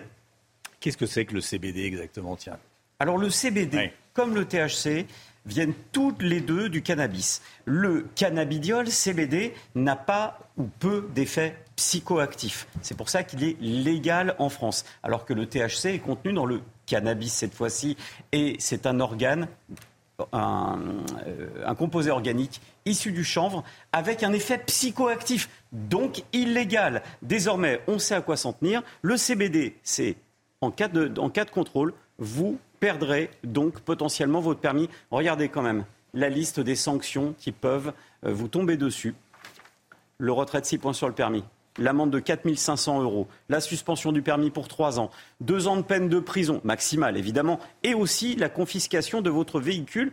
De quoi faire réfléchir quand même, hein, pendant que les magasins de CBD mmh. sont en train de pousser comme des champignons hallucinogènes. Elle est bien, la Sophie. Normal, elle a regardé les chroniques auto sans se stresser avec Avatacar, les garages proches de vous.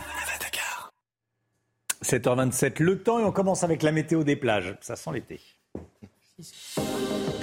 Votre programme avec Rosbay, soin d'excellence pour sublimer vos cheveux. Rosbay.com Bienvenue dans votre météo des plages avec en ce début de semaine des températures qui baissent sur les côtes de la Manche. 19 degrés au Touquet, 21 à Granville. Température de l'eau de 16 à 19 degrés. Belle luminosité de Quiberon au Sable d'Olonne avec des températures comprises entre 22 et 23 degrés. Une eau à 20 degrés au maximum à Noirmoutier et un indice UV à 9. Quelques nuages à Saint-Jean-de-Luz mais une très belle journée ensoleillée partout ailleurs où il fera entre 24 et 25 degrés. L'eau est à 21 degrés à Royan. C'est autour du golfe du Lion qu'il fera le plus chaud, jusqu'à 37 degrés à Palavas, 36 à Valras. La température de l'eau aussi entre 23 et 24 degrés. Le thermomètre affiche entre 30 et 31 degrés sur la côte d'Azur, où la température de l'eau est à 23 à Antibes. L'indice UV est à 10. Votre programme avec Rosbay, soin d'excellence pour sublimer vos cheveux. Rosbay.com Le temps, Alexandra Blanc, quel temps pour aujourd'hui? Regardez votre météo avec Samsonite Proxys. Légère, résistante, durable. Une nouvelle génération de bagages. Aujourd'hui, c'est simple, Alexandra, il va faire beau. Hein. Oui, c'est vraiment une très belle journée à lundi placée sous le signe du soleil, avec également de la chaleur localement jusqu'à 38 degrés attendus aujourd'hui dans l'Hérault. Vous aurez localement 37 degrés à Marseille, donc température étouffante en allant vers le golfe du Lion. Et côté ciel, eh bien, le beau temps est bel et bien au rendez-vous. Temps plutôt calme, seulement quelques petits nuages ce matin le long de la Garonne ou encore un temps un petit peu plus laiteux, un petit peu plus nuageux près des côtes de la Manche. À noter également le maintien du vent en Méditerranée dans l'après-midi du soleil pour tout le monde, peut-être un temps un petit peu plus instable sur les Pyrénées-Orientales ou encore en allant euh, vers les Alpes. Mais globalement, ce sont d'excellentes conditions météo qui vous attendent avec du soleil pour tout le monde. Seulement quelques petits nuages attendus entre la Bretagne et la pointe du Cotentin avec un temps parfois un petit peu plus laiteux. Côté température, grande douceur ce matin. 17 à Paris, déjà 23 degrés à Perpignan. Et dans l'après-midi, les températures s'envolent autour du golfe du Lion avec localement 34 degrés pour les Pyrénées-Orientales, 38 degrés à Montpellier, 37 à Marseille et localement 33 degrés à Grenoble. Il fait chaud également en Bourgogne avec 29 degrés. La suite du programme du beau temps pour les journées de mardi et de mercredi avant une dégradation prévue à partir de jeudi. C'était votre météo avec Samsonite Proxys. Légère, résistante, durable. Une nouvelle génération de bagages. C'est News, il est bientôt 7h30. Merci d'être avec nous. Vous regardez la matinale à la une ce matin. Vladimir Poutine affaibli après la révolte menée par Wagner. Quelle sera sa réponse? Quel va être l'impact de ce week-end sur le conflit en Ukraine? Le général Clermont est avec nous. À tout de suite, mon général. On est retourné dans le 12e arrondissement de Paris où les riverains sont victimes d'insécurité. On va vous emmener gare de Lyon autour de la place Freinet. Reportage CNews à suivre. Vous vous souvenez d'Henri, le héros sac à dos, qui s'en est pris à l'assaillant d'Annecy. Il a repris son tour des cathédrales et nous l'avons suivi.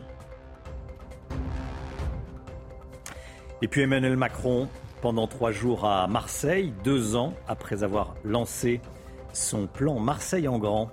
On verra avec Paul Sugis ce que le président essaie de faire. A tout de suite, Paul. Vladimir Poutine a-t-il perdu la main? Selon les Occidentaux, le président russe serait aux abois après la rébellion avortée de Wagner en Russie ce week-end. Le chef du groupe paramilitaire Evgeny Prigogine a ébranlé le pouvoir de Moscou. Où en est-on? On fait le point avec Adrien Spiteri. La rébellion d'Evgeny Prigogine marquera-t-elle un tournant dans la guerre en Ukraine? Pour Emmanuel Macron, le soutien des Russes à Vladimir Poutine s'étiole peu à peu. La rébellion de Wagner montre les divisions au sein du camp russe. Tout cela doit nous rendre très vigilants et justifie pleinement le soutien que nous apportons aux Ukrainiens dans leur résistance. Un constat partagé par Anthony Blinken. Le secrétaire d'État américain souligne également l'affaiblissement des forces russes. Il y a 16 mois, les forces russes étaient aux portes de Kiev, en Ukraine, pensant prendre la ville en quelques jours, pensant effacer l'Ukraine de la carte en tant que pays indépendant. Ce week-end, elles ont dû défendre Moscou, la capitale de la Russie, contre des mercenaires créés par Poutine lui-même. Cela soulève de vraies questions et révèle des fissures réelles. Depuis le retrait des miliciens de Russie, Vladimir Poutine ne s'est toujours pas exprimé. Dans une allocution samedi, le chef du Kremlin a tenté de rassurer son peuple. Il a pu compter dimanche sur le soutien de la Chine. Face à la situation difficile, Moscou est toujours en état d'alerte. Ce lundi est journée chômée dans la capitale russe.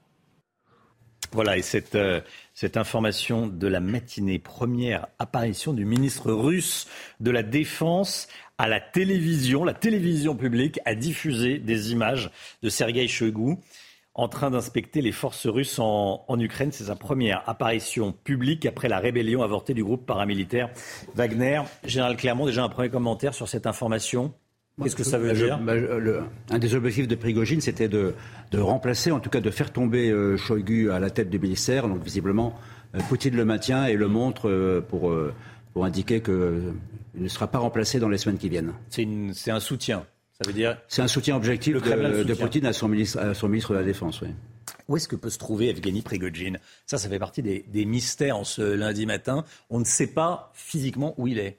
La dernière fois qu'on l'a vu, il montait dans un gros véhicule euh, à Rostov-sur-Don, la ville euh, dans laquelle euh, il a, il a saisi l'état-major. Normalement, il devrait se rendre à Minsk, puisque dans les garanties de sécurité qui lui ont été données suite à l'accord négocié par le président de la Biélorussie il y a deux points. Euh, le premier, c'est qu'il est exilé. Poutine l'exile en Biélorussie, l'éloigne du territoire de la Russie. Et le deuxième, ses soldats, ses hommes, son armée Wagner euh, sont amnistiés en quelque sorte et, soit signeront un, contrat avec l'armée russe, soit retourneront dans leur foyer. La réalité, on ne la connaît pas. On sait que euh, Prigogine reste un homme puissant, un oligarque avec son empire, son argent. On ne sait pas ce que son armée va devenir. On verra les évolutions de Wagner. Euh, dans les semaines qui viennent. Euh, maintenant, il a, perdu il a perdu le soutien politique, euh, mais tout peut se jouer dans ce pays assez étrange qu'est la Russie. Donc je pense qu'il est, il est, urgent d'attendre, de savoir si Prigogine reste l'épine dans la chaussure de Vladimir Poutine longtemps ou pas. Général Clermont, quel est l'impact de ce qui s'est passé ce week-end sur le conflit en, Ukraine? Alors d'abord, même Prigogine l'avait dit, hein, son, coup d'éclat euh, ne remet pas en cause euh, l'opération euh, des, Russes en Ukraine. Les combats n'ont pas cessé. il y a eu des bombardements de l'armée russe sur les villes. Les Wagner n'étaient pas en plus engagés puisqu'ils étaient en retrait. Donc il n'y a, pas a pas eu de conséquences directes là, dans, les, dans les heures qui se sont passées de cette affaire-là. Mais il va y avoir des conséquences à long terme, évidemment, des conséquences en particulier sur le moral des troupes, parce que les informations euh, des soldats, au, sein des soldats, euh, circulent très vite avec les réseaux sociaux et Telegram en particulier. Donc c'est une affaire quand même qui va affaiblir euh, l'armée russe. Hein. Une colonne qui arrive à 200 km de Moscou et qui est arrêtée, c'est quand même quelque chose d'assez incroyable. Et puis évidemment, ça va doper le moral de l'armée ukrainienne, de savoir que la Russie est affaiblie, que Poutine est affaibli. donc les deux clés de, de la victoire actuellement sont la capacité des soldats euh, à, mener les combats, donc à se sacrifier pour les combats, côté ukrainien comme côté russe. Et la deuxième clé, c'est évidemment la, reconstitution des troupes, la capacité à produire des armements. Donc c'est évidemment un point important euh, dans, la, dans, la, reconquête de, de l'Ukraine, du territoire conquis par les Russes. Merci mon général, restez bien avec nous bien sûr. Emmanuel Macron, pendant trois jours à Marseille, début de cette visite aujourd'hui, une journée, une première journée consacrée à la sécurité. Et à Marseille, les conflits liés au trafic de stupéfiants s'intensifient par rapport aux années précédentes, Sandra. Hein. De plus en plus de jeunes perdent la vie dans les quartiers à cause des règlements de compte, notamment. Dernier fait en date le 5 juin dernier, un homme de 18 ans a été tué euh, par balle dans la cité du Castellas. Célia Barotte. À Marseille, le trafic de stupéfiants fait de plus en plus de victimes. Depuis le mois de janvier, 23 personnes ont été tuées, contre 31 sur l'ensemble de l'année dernière. Un premier bilan jugé catastrophique et alarmant par les syndicats de police. C'est une guerre que, se mènent, mènent euh, plusieurs clans. Euh, la procureure de la République euh, et la préfète de police ont même parlé de vendetta. Euh, très clairement, le trafic de stupéfiants à Marseille euh, attire énormément d'individus. Il règle ce problème commercial à coup de Kalachnikov. Selon les autorités, ces phénomènes de violence migrent dans de nouveaux secteurs. Désormais, au quartier nord de la cité phocéenne s'ajoute le centre-ville.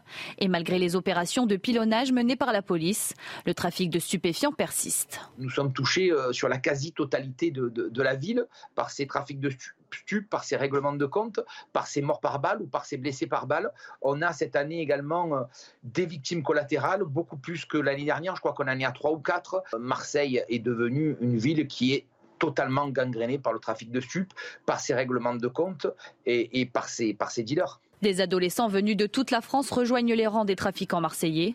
Sans action concrète de l'État, les forces de l'ordre et les acteurs sociaux prévoient une augmentation encore plus importante des homicides. Gauthier Lebret avec nous. Gauthier, euh, qu'est-ce qu'on sait de la première journée de déplacement d'Emmanuel Macron à Marseille? Quel est le programme?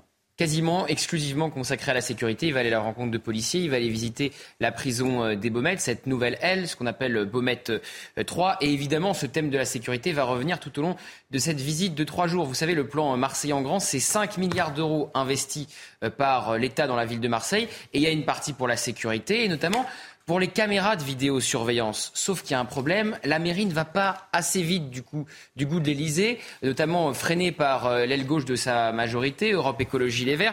Il y a 500 caméras qui doivent être installées. Bon bah où on se parle, il y en a seulement 55 qui ont été installées, 10%. Alors il y a aussi le thème des écoles hein, qui va revenir tout au long de cette visite. 470 écoles doivent être rénovées. Et là, c'est pareil, ça va pas assez vite. 188 écoles vont être rénovées du ressort de la ville, c'est du ressort de la ville, et là vous en avez seulement 19 où les chantiers ont commencé. Pareil, 10%.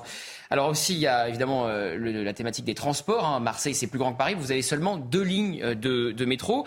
Puis vous avez bien sûr euh, les logements. Vous avez 40 000 logements insalubres à Marseille. Il y en a 10 000 qui doivent être rénovés d'ici 15 ans c'est pareil, les travaux sont toujours lents. En fait, ce qu'il faut comprendre, c'est qu'il y a des tensions très claires entre l'Elysée et la ville de Marseille, entre Emmanuel Macron et euh, Benoît Payan. Et pour vous donner une anecdote qui euh, vraiment illustre ces tensions, au moment où tout à l'heure Emmanuel Macron va arriver sur les coups des 11 heures euh, devant la mairie de Marseille pour serrer la main de Benoît Payan, eh bien les macronistes seront en train de placarder partout dans la ville Macron, le président de tous les Marseillais. Ça fait passer un message au maire de Marseille, c'est moi le patron. Merci beaucoup Gauthier Lebret.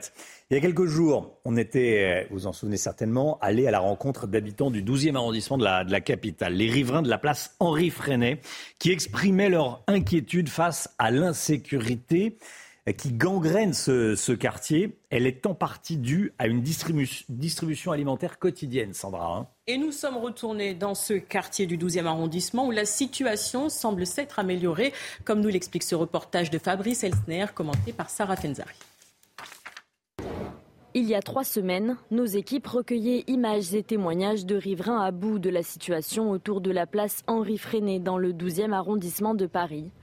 Aujourd'hui, les nuisances quotidiennes sont de moins en moins présentes. Depuis quelques jours, tous sont témoins d'amélioration face au climat d'insécurité des environs. Moins de rixes, notamment la nuit grâce à des contrôles de police renforcés. Effectivement, quand il y a des bagarres, euh, la police euh, arrive euh, rapidement sur la place. Alors qu'avant, ce n'était pas le cas euh, non, ils titillent un peu. Euh, maintenant, ils sont vraiment là. On sent vraiment leur présence. Reste à régler la question des distributions alimentaires. Elles attirent sur la place beaucoup de monde et donc beaucoup de nuisances. En fait, le souci, c'est que la police fait tout son possible et euh, malheureusement, les distributions alimentaires les, les ramènent les gens qu'ils ont réussi à évincer. Donc euh, c'est un cercle vicieux. Ils viennent, ils les, font partir.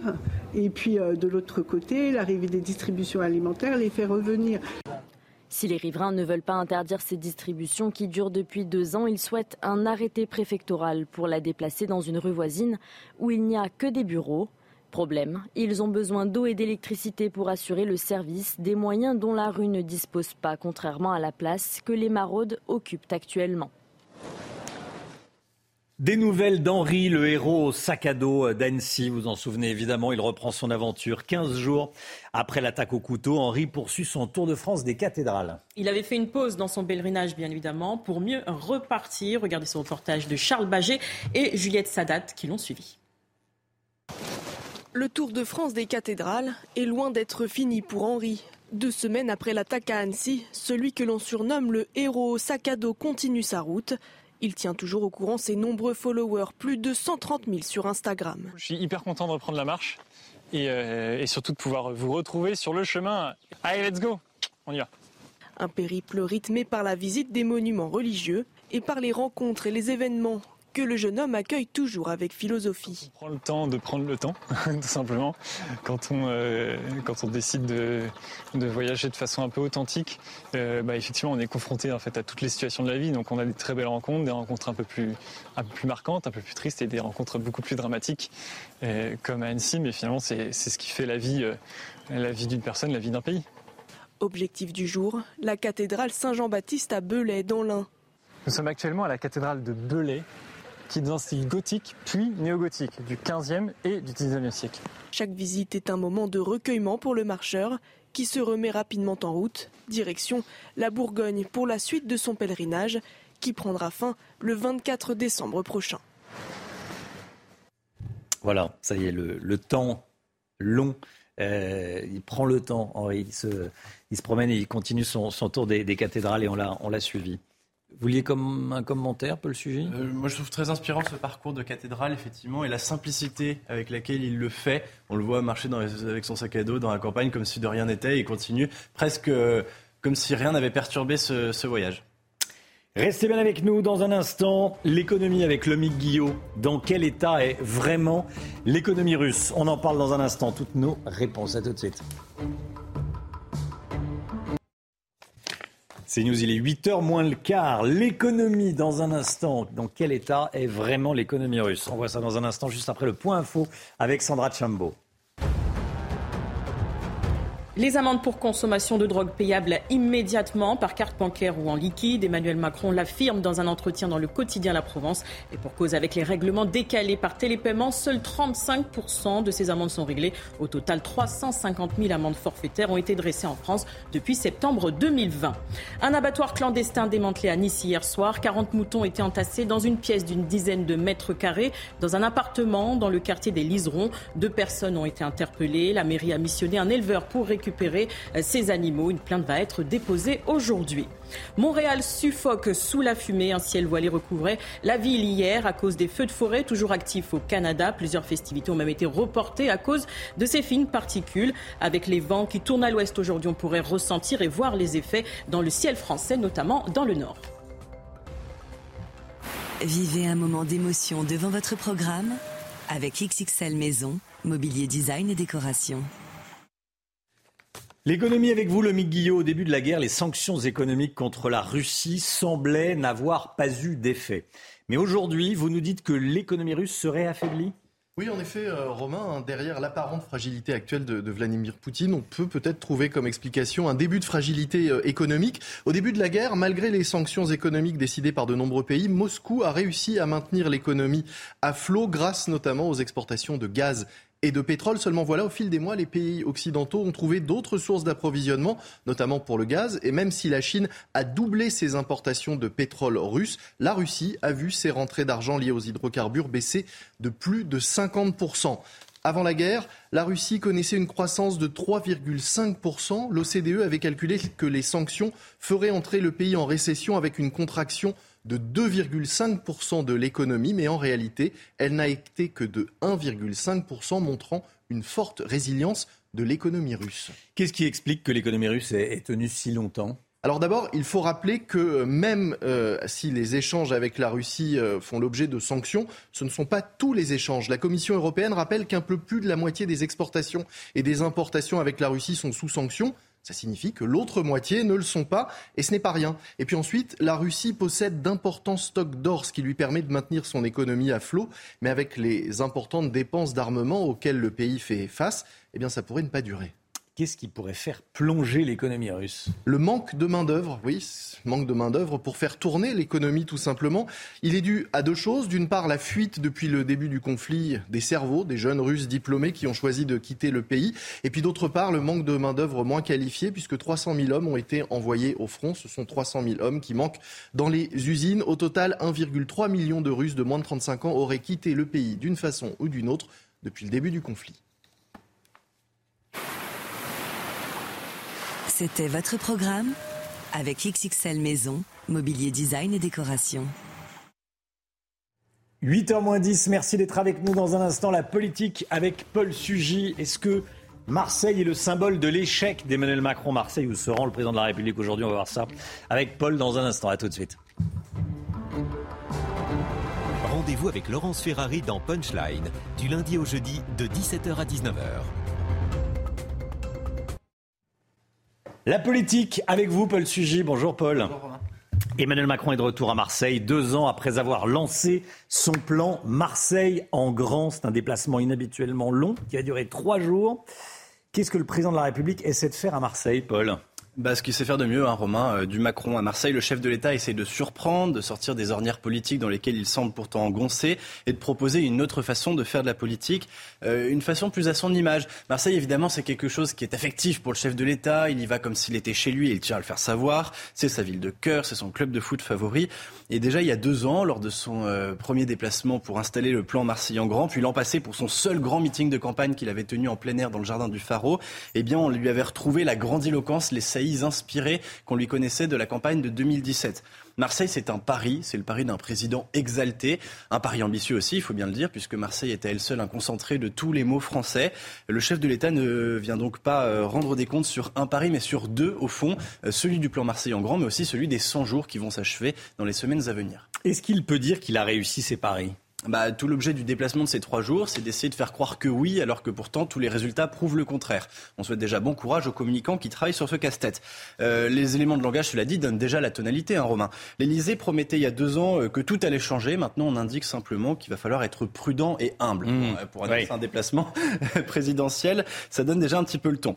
Alors, on va nous répéter, bien sûr, que les sommes promises ont été versées, que l'État a tenu ses engagements, un investissement de 5 milliards aux, côtés des collectivités territoriales, euh, que les rénovation, la prison des Baumettes, celle euh, de quasiment 200 écoles dans la ville ont commencé, même si euh, tout cela a pris du retard, euh, Gauthier l'a bien rappelé.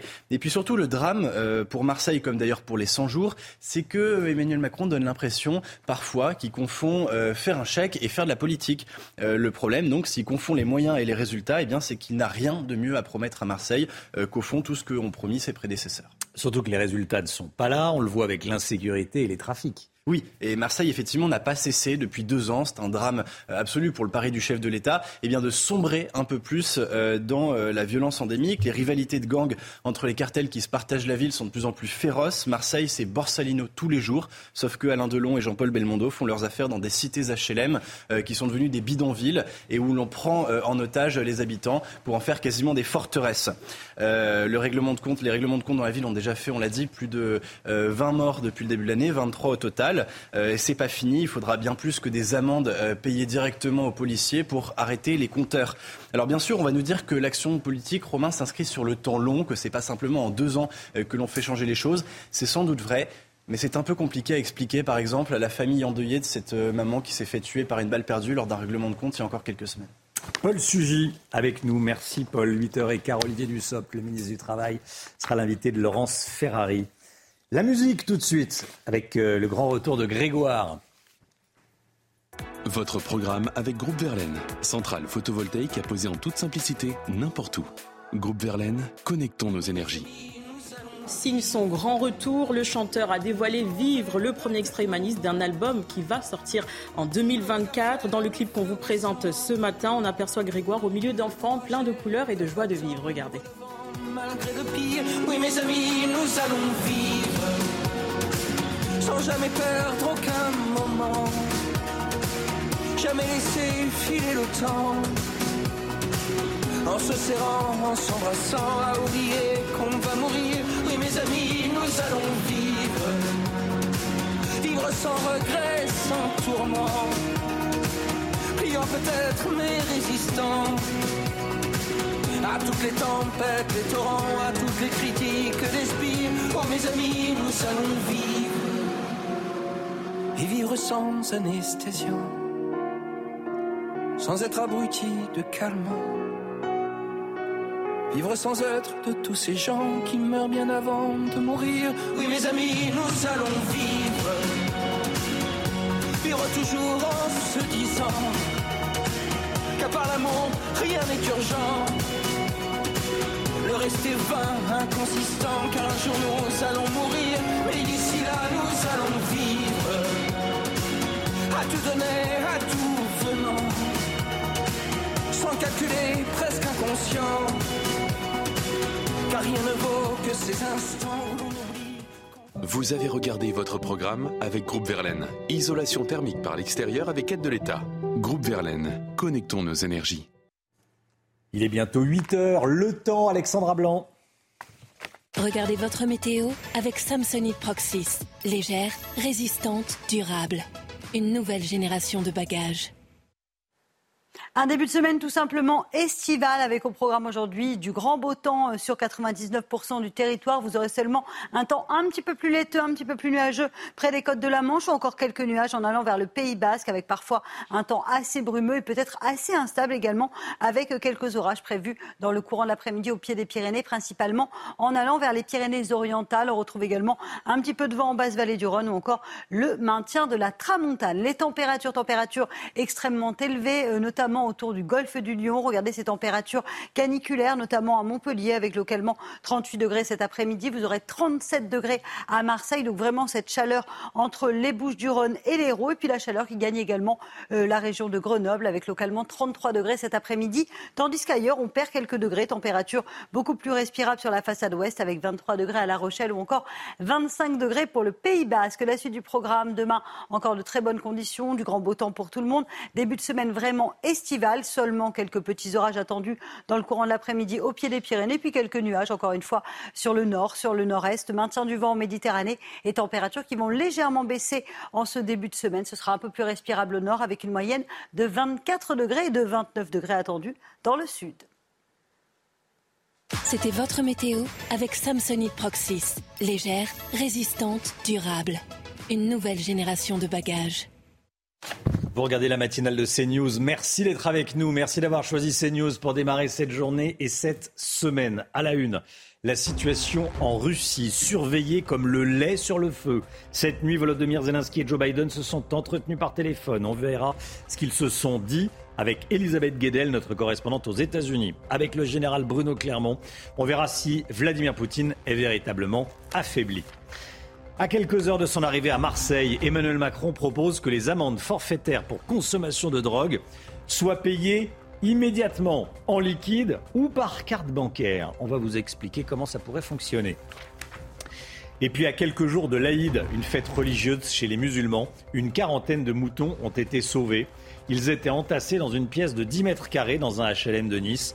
Éric Ciotti, le président des Républicains, demande que les occupants de cet appartement HLM soient expulsés. Volodymyr Zelensky s'est entretenu hier soir avec Joe Biden. Les présidents ukrainiens et américains ont échangé sur la rébellion avortée menée par le groupe paramilitaire Wagner samedi dernier en, Russie, bien sûr. Que se sont-ils dit exactement? On fait le point avec notre correspondante à New York, Elisabeth Guedel. Joe Biden a passé le week-end à Camp David, la résidence d'été des présidents américains. Il a continué à passer des coups de fil à ses homologues alliés et il a eu Volodymyr Zelensky. Et le message du président américain était très clair. La crise en Russie n'affecte en rien le soutien inébranlable, c'est le mot utilisé par la Maison-Blanche, inébranlable des États-Unis à l'Ukraine. En fait, la Maison-Blanche essaie de comprendre quelle est la nature exacte de l'accord conclu entre Vladimir Poutine et Evgeny Prigogine. La tentative de rébellion, le gouvernement américain l'avait en fait euh, vu venir. Hein. les services de renseignement observaient depuis des mois des tensions entre le leader du groupe Wagner et l'état-major russe. Ils avaient même briefé récemment la Maison-Blanche et des élus du Congrès sur la préparation des troupes Wagner à une action armée. Pour autant, euh, la Maison-Blanche reste très discrète, silencieuse. Hein. Les Américains ne veulent pas être perçus comme des soutiens euh, de l'ombre de la rébellion contre le Kremlin. Surtout, ne pas donner l'occasion à Vladimir Poutine d'accuser les États-Unis d'interférer dans les affaires intérieures russes. Anthony Blinken, Elisabeth y faisait allusion à l'instant, secrétaire d'État américain, s'est exprimé sur les risques nucléaires du conflit. Les risques nucléaires du conflit, écoutez. Nous nous préparons toujours à toutes les éventualités en ce qui concerne ce qui se passe en Russie. C'est une question interne que les Russes doivent résoudre. Bien sûr, lorsque nous avons affaire à une grande puissance, et en particulier à une puissance qui possède des armes nucléaires, c'est quelque chose qui nous préoccupe et sur lequel nous nous concentrons. Nous n'avons constaté aucun changement dans le dispositif nucléaire de la Russie. Il n'y a pas eu de changement dans le nôtre, mais c'est quelque chose que nous allons surveiller très très attentivement. Général Bruno Clermont, mon général, face à cette situation tendue pour le Kremlin, c'est le moins qu'on puisse dire, est-ce que Vladimir Poutine est véritablement affaibli ce matin, petit 1, et s'il l'est, est-ce que c'est une bonne ou une mauvaise nouvelle? Effectivement, il y a, deux, événements particuliers sur lesquels j'aimerais revenir qui, montrent le changement de la situation en, Russie, en Kremlin en particulier. Le premier, c'est le discours lunaire du président euh, Poutine qui, qui tout d'un coup euh, parle euh, parle de guerre civile, euh, évoque euh, les poignards dans le dos, évoque les trahisons, la division de la société, la division du pouvoir russe, évoque également, fait référence à 1917 et la révolution bolchevique. Donc ça, c'est un, c'est en, décalage total avec le discours qu'il a tenu depuis des mois sur le fait que la Russie n'est pas en guerre, la Russie contrôle la situation, l'opération militaire spéciale fonctionne bien, la société russe doit être tranquille, il n'y a pas de risque du tout pour les, pour la Russie. Donc euh, là, il est en quelque sorte euh, désavoué par, euh, par la réalité. Et puis le deuxième point, quand même, qui est absolument extraordinaire, et ça, je pense qu'on on en comprendra les, conséquences un peu plus tard, c'est le fait qu'une colonne armée, aux ordres d'un cuisinier, sans éducation, riche, un homme de guerre avec ses milliers d'hommes, et, s'est approché avec ses véhicules blindés à 200 km de Moscou, de la capitale euh, de la Russie, dans lequel euh, était présent Vladimir Poutine. Tout ça montre euh, effectivement que le régime est fragilisé. C'est un peu comme un incendie. Poutine a éteint l'incendie. Il a réussi à neutraliser Prigogine avec l'aide de, la Biélorussie, à calmer Wagner, mais en fait le, feu couve dans le sous-sol au sein de la société russe. Et après l'affaire Prigogine, rien ne sera comme auparavant. Et, le fait que ce régime se remet en cause, c'est vraiment un, fait historique, à la fois euh, dans les 23 ans de pouvoir de Poutine, mais également dans le contexte de la guerre en Ukraine. On va regarder ensemble ces images publiées par la télévision russe Rossia 24, où l'on voit le ministre de la Défense, Sergei Shoigu. C'est la première apparition euh, du ministre de la Défense russe à la télévision après la mutinerie de Wagner. Détail qui a son importance, je tiens à le préciser, on n'a pas la date de ces hmm. images. On ne sait pas quand elles ont été tournées, mais elles ont été diffusées ce matin à la télévision russe. Qu'est-ce que ça dit, mon général? Non, Effectivement, on n'a pas la date, mais ça peut être des, images anciennes, mais ce n'est pas hmm. important. Ce qui est important, c'est que euh, la télévision russe euh, euh, confirme que Shoigu reste au pouvoir, en tout cas pour le moment, et c'était un des objectifs de Prigogine, c'était de renverser les autorités militaires à la tête de l'opération, euh, et ce n'est pas le cas. Euh, donc affaire à suivre, mais pour l'instant c'est Shoigu qui reste aux affaires, pas forcément indéfiniment. Elisabeth Borne va présenter ou fera le point sur plusieurs réformes dans les 15 premiers jours de juillet. Elle a ma confiance puisqu'elle est à la tête du gouvernement. C'est ce que dit Emmanuel Macron ce matin. Alors on ne sait pas si elle va rester euh, ad vitam à, Matignon pour les mois et, les, et les années qui viennent, mais en tout cas, elle a la confiance du président de la République puisqu'elle est à la tête du gouvernement. Et Elisabeth Borne fera euh, le point sur plusieurs réformes dans les 15 premiers jours de juillet. C'est ce qu'annonce Emmanuel Macron ce matin dans la Provence.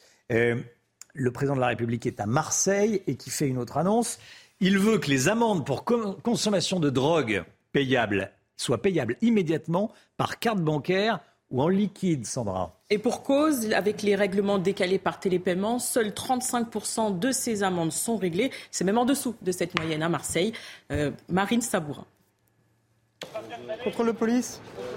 S'attaquer plus efficacement au portefeuille des consommateurs de drogue, une volonté du président de la République. Dès la rentrée, les détenteurs de stupéfiants pourraient s'acquitter d'une amende de 200 euros pour une première consommation, à payer immédiatement en espèces ou par carte bancaire. Et pour cela, 5000 terminaux de paiement commencent à être distribués aux agents. Une proposition qui ne fait pas l'unanimité auprès des syndicats de police. Est-ce qu'on va, euh, va pouvoir les obliger à payer ou est-ce qu'ils auront le choix de ne pas payer À ce moment-là, je vous le dis très clairement, ils ne paieront jamais. Et, si des fois, ils peuvent éventuellement nous payer en liquide, donc il y aura des échanges d'argent en liquide. Et puis si derrière, on doit intervenir sur un individu qui, a agressé une mamie, qu'on doit se rouler par terre avec lui, on peut tomber l'argent partout et à la fin de l'histoire, ça va être presque le policier qui va devoir euh, rendre l'argent qu'il aura perdu. Bon, c'est une mesure très clairement gadget. On rajoute euh, une mission supplémentaire aux policiers. L'infraction serait également inscrite au casier judiciaire, comme c'est déjà le cas aujourd'hui. Depuis septembre 2020, 350 000 procès-verbaux ont été dressés en France, mais seulement 35% d'entre eux sont réglés. Un chiffre encore moins important à Marseille. La France est le pays européen avec la plus grande consommation de cannabis. En 2021, l'Observatoire européen des drogues et des toxicomanies indiquait que plus de 40% des 15 à 64 ans en avaient déjà consommé au moins une fois dans leur vie. Stéphanie Rouquier en direct de Marseille, en direct de la prison des Baumettes. Bonjour Stéphanie. Le président de la République doit se rendre sur place à la prison des Baumettes dans les prochaines heures. Oui, effectivement, et cette première journée d'Emmanuel Macron à Marseille sera consacrée à la sécurité. Il va arriver aux alentours de 11h à l'hôtel de ville, accueilli par le maire Benoît Payan. Puis il va se diriger euh, vers l'évêché, le siège de la police judiciaire, où il va pouvoir échanger avec des policiers. Ensuite, direction, vous le disiez, euh, l'établissement pénitentiaire des euh, Baumettes, rénové récemment, où un nouveau bâtiment va être livré en 2025. C'est d'ailleurs ce chantier que va visiter Emmanuel Macron. Mais le savez, cet établissement pénitentiaire a été pendant longtemps le symbole de l'insalubrité des prisons en France. Cet après-midi, dans l'après-midi, Emmanuel Macron va visiter deux cités dans les quartiers nord de Marseille, gangrénées par les trafics de drogue. Mais eh bien, cette visite fait déjà grincer des dents certains habitants se demandent à quoi servent réellement ces déplacements. Par exemple, eh bien, il y a deux ans, Emmanuel Macron s'était déjà rendu dans des euh, cités, dans les quartiers nord de Marseille, et des habitants de Bassins nous ont expliqué que, eh bien, pour cette journée, pour cette visite, tout avait été sécurisé, tout avait été nettoyé. Mais dès que le président était parti, eh bien, les trafics et les violences avaient repris comme avant. Alors aujourd'hui, eh bien, des habitants de la où va se rendre Emmanuel Macron, eh bien, euh, se demandent à quoi réellement ce déplacement va modifier leur quotidien? Merci beaucoup Stéphanie Rouquier en direct de, en direct de Marseille. Un abattoir clandestin démantelé à Nice hier soir. 40 moutons étaient entassés dans une pièce d'une dizaine de mètres carrés dans un appartement dans le quartier des Liserons, et ce, à l'approche de l'Aïd, la fête musulmane. Deux personnes ont été interpellées. La mairie a missionné un éleveur pour récupérer ces animaux. Une plainte va être déposée aujourd'hui. On écoute Bruno Bartocchesi, euh, secrétaire national SCGP Police Zone Sud. Il revient sur cette affaire. Nous avons les, policiers euh, de la BAC, en l'occurrence, qui sont intervenus dans un, appartement de, de 10-12 mètres carrés, euh, dans un quartier connu de Nice. Euh, ils sont intervenus car euh, on avait 40 moutons qui étaient, euh, qui étaient, voilà, qui étaient retenus dans cet appartement. L'un des, moutons, des 40 moutons, un a été égorgé. Nous avons deux interpellations. Ils vont devoir répondre de leurs actes pour maltraitance animale. Et ce que j'ai cru comprendre également ce lundi, c'est qu'une plainte va être déposée. Voilà, une plainte va être déposée. Alors, est-ce qu'il faut expulser les locataires de ces logements sociaux qui entasse des, des, animaux dans une pièce de 10 mètres carrés, ou même 20 mètres carrés? Euh, oui, dit Éric Ciotti, président des Républicains et député des Alpes-Maritimes. Il l'a dit sur Twitter. Les auteurs doivent être lourdement condamnés et cela commence par le retrait de leur logement social. 8h10. Restez bien avec nous dans un instant. Olivier Dussopt, le ministre du Travail et l'invité de Laurence Ferrari. À tout de suite. Rendez-vous avec Pascal Pro dans l'heure des pros, du lundi au vendredi de 9h à 10h30. C'est News, il est 8h15. Merci d'être avec nous. Cette information concernant la situation en Russie qui tombe à l'instant après la mutinerie de, Wagner. On apprend que le régime d'opération antiterroriste vient d'être levé à Moscou. On va en parler euh, évidemment. Dans un instant, Laurence Ferrari, vous recevrez Olivier Dussopt, ministre du Travail. C'est euh, juste après le point info avec Sandra Chambaud. Emmanuel Macron entame ce lundi une visite de trois jours à Marseille. Un déplacement à la prison des Baumettes est notamment au programme. Cette visite dans la cité phocéenne est également l'occasion pour le chef de l'État de faire un bilan de son plan Marseille en grand, deux ans après son lancement. En 2021, il évoquait trois urgences sécuritaires, sociales et sanitaires. Un bébé oublié dans une voiture en plein cagnard, ça s'est passé hier à Courbevoie. La police a été appelée par une passante. L'enfant a été sauvé alors qu'il était rouge, transpirant fortement et semblait faible. Le père a été contacté grâce à une facture trouvée dans la voiture Il a été interpellé pour délaissement de mineurs. On en vient aux positions extrémistes de Marion Cotillard. Elle s'est exprimée dans un message sur son compte Instagram. L'actrice française défend l'organisation Soulèvement de la Terre qui mène des opérations violentes. Elle va même jusqu'à dire que la liberté est en danger en France. Laurence, vous recevez Olivier Dussopt. Bonjour Monsieur le Ministre, Bonjour. bienvenue dans les matinales de CNews. On va commencer par les retraites. Le Conseil d'orientation des retraites a estimé dans un rapport paru la semaine dernière que le système serait toujours déficitaire en 2030 malgré la réforme que vous avez menée. Ça n'a servi à rien ou vous vous êtes trompé sur les chiffres? Je- Ni l'un ni l'autre, je crois. En fait, le, le rapport du corps tel qu'il a été remis dit que, du fait de l'inflation notamment, qui n'était pas aussi forte lorsque nous avons euh, mis en place ce système euh, et cette réforme, le, le système sera légèrement déficitaire en 2030. Il y a deux choses qu'il faut retenir de ce rapport. Non mais est-ce que vous êtes trompé sur les chiffres ou Non, pas je, je ne crois pas, mais je, je- je l'explique. Il y a deux choses qu'il faut retenir. Tous ceux qui nous expliquaient il y a trois mois, quatre mois, que le corps disait qu'il n'y avait pas de problème, pas de déficit, en sont pour leurs frais. En réalité, quand on lit le rapport, on s'aperçoit que sans la réforme, le léger déficit qui est annoncé serait presque trois fois supérieur à celui que le corps an- anticipe. Donc c'est le corps qui compte mal en fait, c'est ce Et- que vous nous la dites ce deuxième matin. chose, c'est que le corps dit aussi, euh, dans une deuxième partie du rapport, que la réforme que nous menons, elle va permettre aux 25% de Français qui gagnent le moins, c'est-à-dire les 25% de Français avec les revenus les plus bas, d'avoir une retraite améliorée. Et elle va apporter des éléments de justice pour les carrières longues, ce que nous avons dit pendant tout le débat.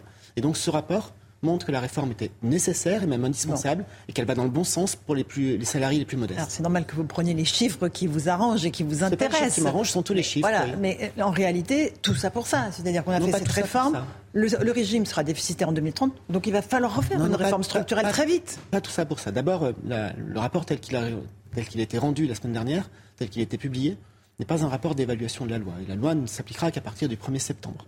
Deuxième chose, c'est que la principale explication tient à l'inflation. Et puis, je le répète, le, corps dit qu'à horizon 2030, il pourrait y avoir un déficit de 6 à 8 milliards d'euros. Il dit aussi que sans cette réforme, le déficit serait autour de 20 à 24 milliards d'euros. Alors même qu'avant l'inflation, nous envisagions, et tout le monde nous disait que ça n'était pas si grave, que le déficit serait en 2030 de 13 milliards d'euros. Donc ce rapport vient confirmer le caractère indispensable de la réforme et à nous maintenant de faire en sorte, au fil des années, en régulant l'inflation, avec une situation économique qui s'arrange, de- d'atteindre cet objectif d'équilibre en 2030. Est-ce que vous remettez en cause euh, ce corps, ce Conseil d'orientation des retraites euh, dont les avis qu'il y a beaucoup de discussions parce qu'en 2017, euh, la campagne présidentielle s'était déroulée sur la base d'un rapport rendu en 2016 qui disait que finalement tout allait bien. Puis juillet 2017, euh, tout allait mal. Là, nous avions un président du corps il y a quelques semaines devant l'Assemblée nationale, devant la Commission des Mhm. Affaires sociales, qui disait il n'y a pas le feu au lac, c'est l'épaisseur du trait. Exactement. Et qui aujourd'hui nous dit euh, sans la réforme c'est 20 milliards, avec la réforme c'est c'est- c'est 8 milliards. Qu'est-ce qui se passe? Je comprends que ça soit un peu interrogateur et que ça pose des questions. Ça- le rapport du corps s'appuie sur des hypothèses économiques, macroéconomiques, notamment la question de l'inflation.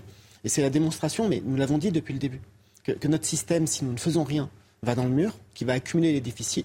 Nous avons fait cette réforme, nous savons que cette réforme est difficile. Cette réforme, elle remet les choses dans le bon ordre et dans le bon sens J'entends ce que pour vous que le dites. système soit équilibré. Vous me dites pas néanmoins, ah non, il n'y aura jamais d'autres réformes. Il va falloir une réforme structurelle. On était à 3,4 actifs pour un retraite dans les années 70, on est à 1,4 Mais vous aujourd'hui, donc c'est incontestable qu'il faudra refaire une réforme. D'abord, ce qui est incontestable, c'est qu'il fallait une réforme et nous l'avons faite. Pour les raisons que vous avez indiquées, la, la première raison, la première justification de la réforme, c'est ce que vous avez dit. La diminution du nombre d'actifs par rapport au nombre de retraités, puisqu'il faut toujours le rappeler, parfois on- nous avons tendance à l'oublier. Quand vous, quand vous payez des cotisations retraite, vous ne payez pas pour votre retraite.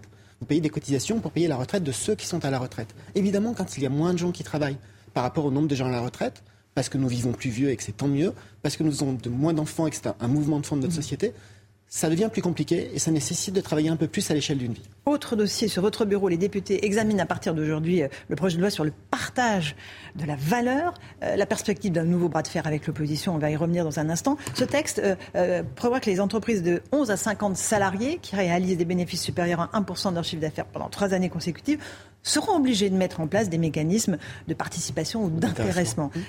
Combien de salariés pourront en bénéficier? Si, si, D'abord, il faut préciser que ce texte est un projet de loi que le gouvernement présente au Parlement, mais c'est avant tout le, le copier-coller, la, la transposition dans la loi De l'accord, euh, passé. Mhm. entre les trois organisations patronales, sur les trois représentatives, et quatre des cinq organisations syndicales. À l'exception de la CGT, À l'exception de la. CGT qui n'a pas voulu signer. Si, le- le- si toutes les branches professionnelles mettent en place des, des dispositions pour appliquer l'accord, c'est-à-dire dire que lorsqu'une entreprise de 11 à 50 salariés réalise des bénéfices pendant trois années successives elle est obligée de mettre en, place un, outil de partage de la valeur, ça peut intégrer 1 500 000 personnes. Ça veut dire qu'on nous avons 1 500 000 salariés qui aujourd'hui ne disposent pas d'outils de participation d'intéressement et qui, grâce à ce texte, peuvent d'ici deux, à trois ans en bénéficier. C'est une avancée. Le mmh. texte, il a été examiné, débattu la semaine dernière en commission des affaires sociales. Mmh. Il a été voté largement par la commission des affaires sociales. Beaucoup des groupes d'opposition, je, pense par mmh. exemple au groupe LR ou au groupe PS, disent peut-être que nous aurions voulu aller plus loin sur tel ou tel sujet. Et d'ailleurs, la majorité, euh, le groupe En Marche, le groupe Naissance, pardon, le groupe Modem, le groupe Horizon, nous disent, nous aussi, on aimerait bien aller un peu plus loin. C'est-à-dire aller un peu plus loin bah, C'est ouvrir d'autres sujets. Mais nous avons pris un engagement au niveau du gouvernement Avec et que beaucoup de groupes de l'Assemblée bah, respectent, qui consiste à dire, et on leur a dit en septembre 2022, on leur a dit, est-ce que vous voulez bien ouvrir une négociation?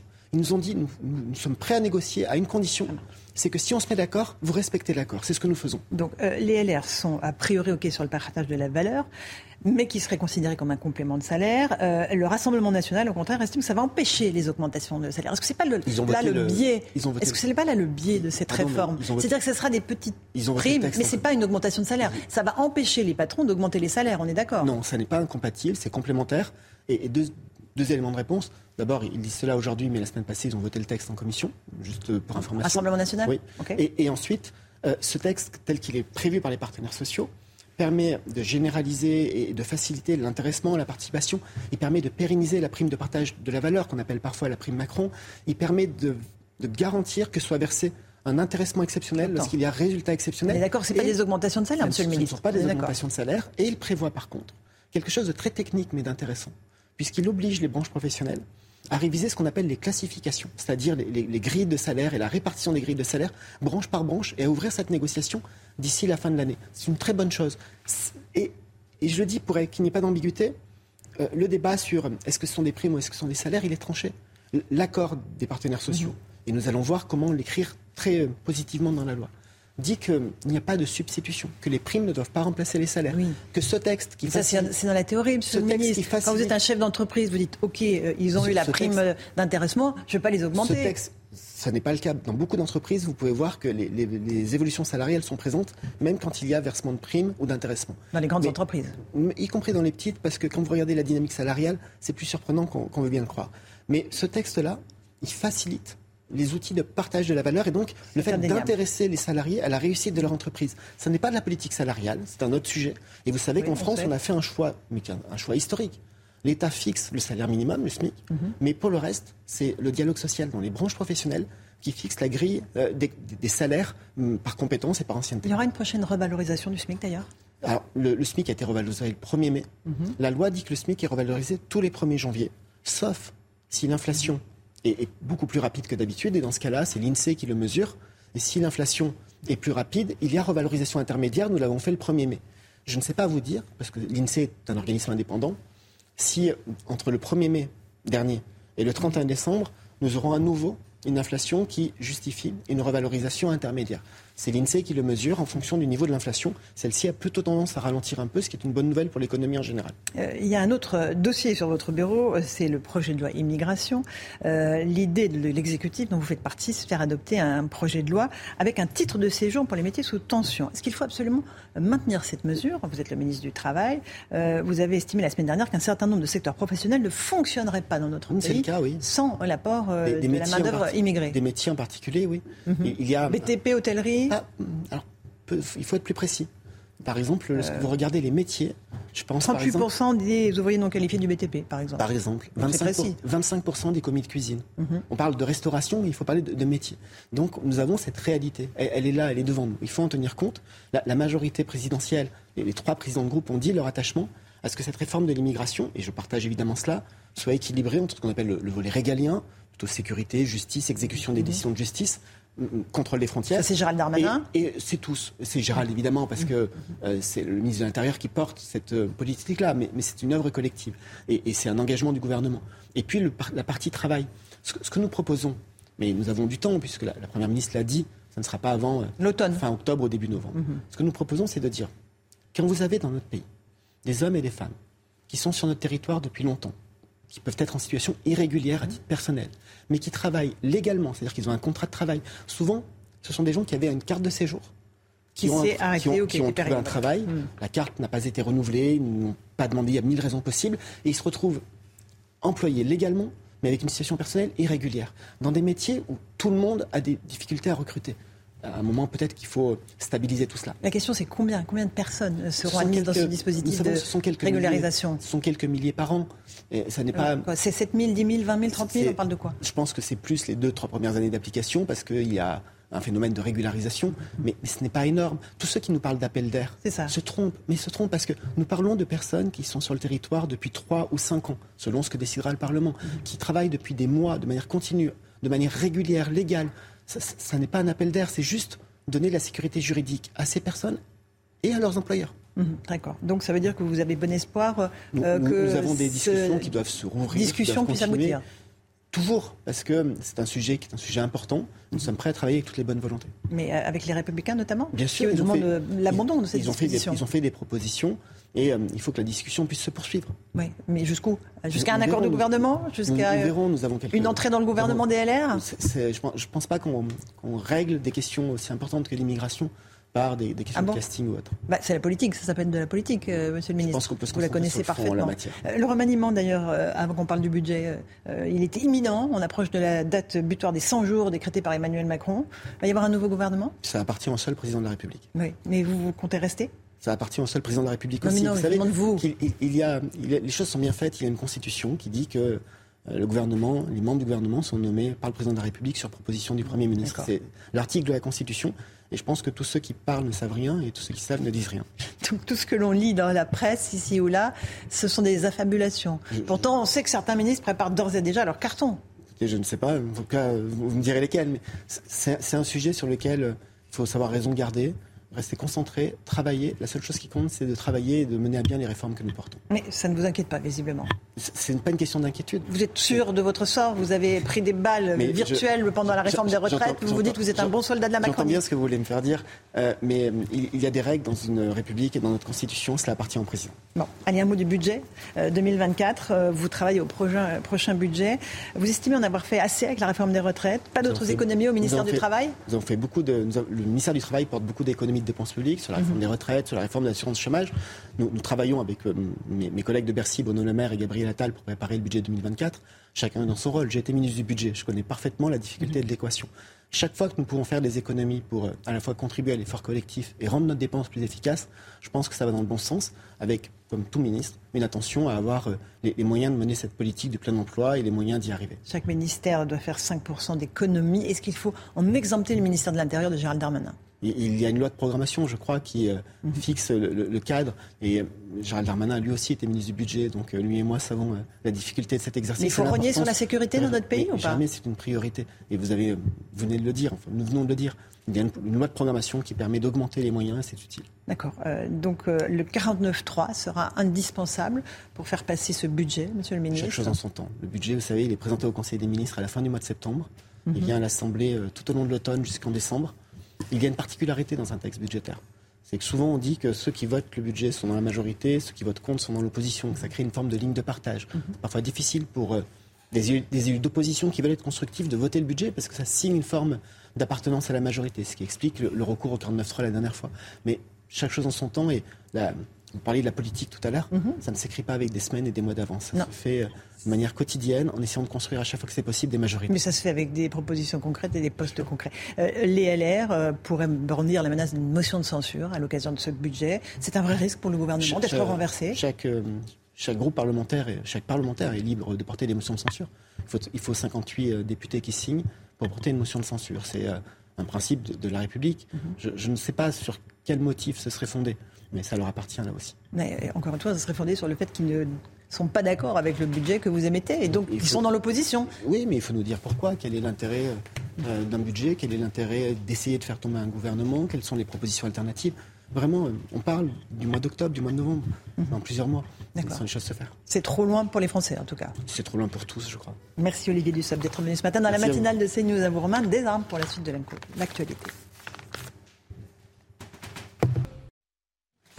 C'est News, il est 8h30. Merci d'être avec nous. Merci à vous, Laurence Ferrari, à votre invité, Olivier Dussopt, le ministre du Travail. Beaucoup d'actualités encore concernant la situation en Russie. Les dernières informations. Le régime d'opération antiterroriste a été levé à Moscou. On l'a appris euh, juste avant euh, l'interview de Laurence Ferrari. Le régime d'opération antiterroriste instauré samedi à Moscou et dans sa région a été levé lundi. C'est ce qu'annonce le maire de la capitale russe. Un, un commentaire, mon général, général Clermont avec nous à la fois le fait qu'on ait vu le ministre de la Défense euh, sur les télévisions et cette information montre que la crise est passée. En tout cas, la crise euh, Prigogine est, maintenant euh, pas réglée, mais passée mm. pour le moment. Antoine Clairaut, correspondant RT en français à Moscou. Bonjour Antoine, en direct de Moscou. Quelle est l'atmosphère ce matin à, à Moscou Dites-nous? Eh bien, autant hier, c'était davantage le soulagement, le sentiment qui prédominait. Autant aujourd'hui, le sentiment, c'est plutôt le, retour à la vie normale, le retour au quotidien, enfin le quotidien ou presque, vous l'avez dit, euh, euh Sergei Sobyanin a décrété cette journée euh, chômée, alors demandant euh, à la population de limiter ses déplacements en voiture au maximum. Donc théoriquement, seuls les employés du service public sont autorisés à, venir au travail, ainsi que les employés de certaines entreprises, celles qui, travaillent en 3-8 par exemple. Beaucoup d'entreprises ont également remis en place un système de, travail euh, à distance. Euh, sinon, le dispositif sécuritaire a été largement allégé sur toutes les routes qui mènent à Moscou, en particulier, vous savez, celles qui, viennent du sud du pays. On a vu des images samedi en particulier de, militaires qui filtraient, voilà, comme ça, qui fouillaient les véhicules. Mais maintenant, la plupart des barrages ont été levés. Le trafic est désormais fluide entre euh, Moscou et sa région. Cependant, certaines mesures, certaines restrictions restent en vigueur euh, à Moscou. Euh, par exemple, la tenue d'événements de masse reste limitée jusqu'à la fin de la semaine, jusqu'au 1er juillet inclus. Et les lieux de pouvoir de la capitale, vous pouvez l'imaginer, restent étroitement surveillés. Quand on est dans le quartier à côté des ministères, voilà, il faut bien souvent changer de trottoir. Enfin, une dernière chose que je peux ajouter, euh, le porte-parole du Kremlin, Dimitri Peskov, a déclaré que ce régime d'opération antiterroriste ne sera levé, je cite, que euh, uniquement que lorsque toutes les conditions préalables euh, seront réunies. Alors, comme vous pouvez l'entendre, rien de très précis. On voit bien que les autorités se laissent ici une certaine marge de manœuvre. Merci Antoine Clairaut. Antoine Clairaut en duplex de Moscou. La première apparition du ministre russe de la Défense depuis euh, ce qui s'est passé samedi. C'était ce matin la télévision russe, la télévision publique qui a diffusé des images aujourd'hui de Sergei Shoigu en train d'inspecter les forces russes en Ukraine. Précision qui a, son importance. On ne sait pas quand ça a été filmé, quand ça a été tourné. Mais en tout cas, c'est passé ce matin à la télévision russe. Général Clermont, mon général, beaucoup de questions. Euh, faut le dire quand même, peu de réponses, un grand flou mm. sur beaucoup de points. Euh, parmi les questions euh, qu'on se pose ce matin, où est Evgeny Prigogine? Euh, la dernière fois qu'on a vu, c'était hier. Il montait dans un gros véhicule à Rostov-sur-Don, a priori pour prendre la, direction de la Biélorussie, puisque ça fait partie des accords. C'est la raison pour laquelle il a arrêté son offensive sur Moscou. il a obtenu le fait d'être exilé, donc d'être épargné, parce que euh, Poutine aurait pu euh, le, juger comme c'était prévu. Euh, donc il est exilé en Biélorussie. Les troupes de Wagner également sont amnistiées pour celles qui ont pris part à la rébellion. Donc Prigogine en, en Biélorussie, ça ne veut pas dire que Prigogine disparaît. il est toujours à la tête de, de, ce réseau mafieux. On ne sait pas ce que vont devenir les Wagner, les Wagner en Afrique, les Wagner en Libye, les Wagner en Syrie. Donc tout ça n'est pas terminé. Pour l'instant, Poutine a éteint l'incendie. Il n'a pas forcément euh, euh, gagné la bataille contre Prigogine. Euh, donc ça, on le saura un peu plus tard. mais la question de Prigogine, ça va être un petit peu encore l'épine qu'il aura dans le pied pendant plusieurs semaines. Et puis peut-être que aussi, on serait à la place de Prigogine, on éviterait de se pencher du cinquième étage d'un immeuble. Parce qu'il est probable qu'aujourd'hui, pour avoir défié Poutine, il est une cible prioritaire des services de renseignement russes. Alors, mon général, euh, parmi les autres questions, il y a euh, l'impact de ce qui s'est passé ce week-end sur la guerre en Ukraine, sur le terrain. Qu'est-ce que ça va avoir comme impact dans le conflit? Alors concrètement, en tout cas, pendant les jours de cette rébellion, les heures de cette rébellion, euh, les opérations ont continué comme d'habitude, hein, les opérations côté russe et côté ukrainien. La contre-offensive est toujours en cours. Maintenant, il est tout à fait probable que via les réseaux sociaux, l'ensemble des soldats russes qui sont sur le front ont appris ce qui s'était passé à Moscou. Et ça, évidemment, ça va fragiliser euh, euh, la, chaîne de commandement. Ça va également pouvoir atteindre, peut atteindre le moral de la population euh, de la, des troupes russes. Et, on sait que dans cette guerre extrêmement difficile, extrêmement cruelle, le moral est très important. D'autant plus que de l'autre côté, côté ukrainien, c'est l'effet inverse.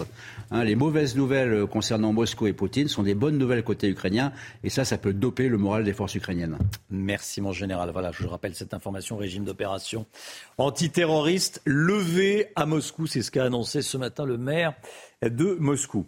On change de, sujet. Emmanuel Macron à Marseille pour trois jours. Le thème de cette journée, c'est la sécurité. On en parle avec Franck Alizio, député RN des Bouches-du-Rhône. Bonjour. Franck Alizio, merci d'être en direct avec nous ce matin dans la, la matinale de, de CNews. Emmanuel Macron à Marseille.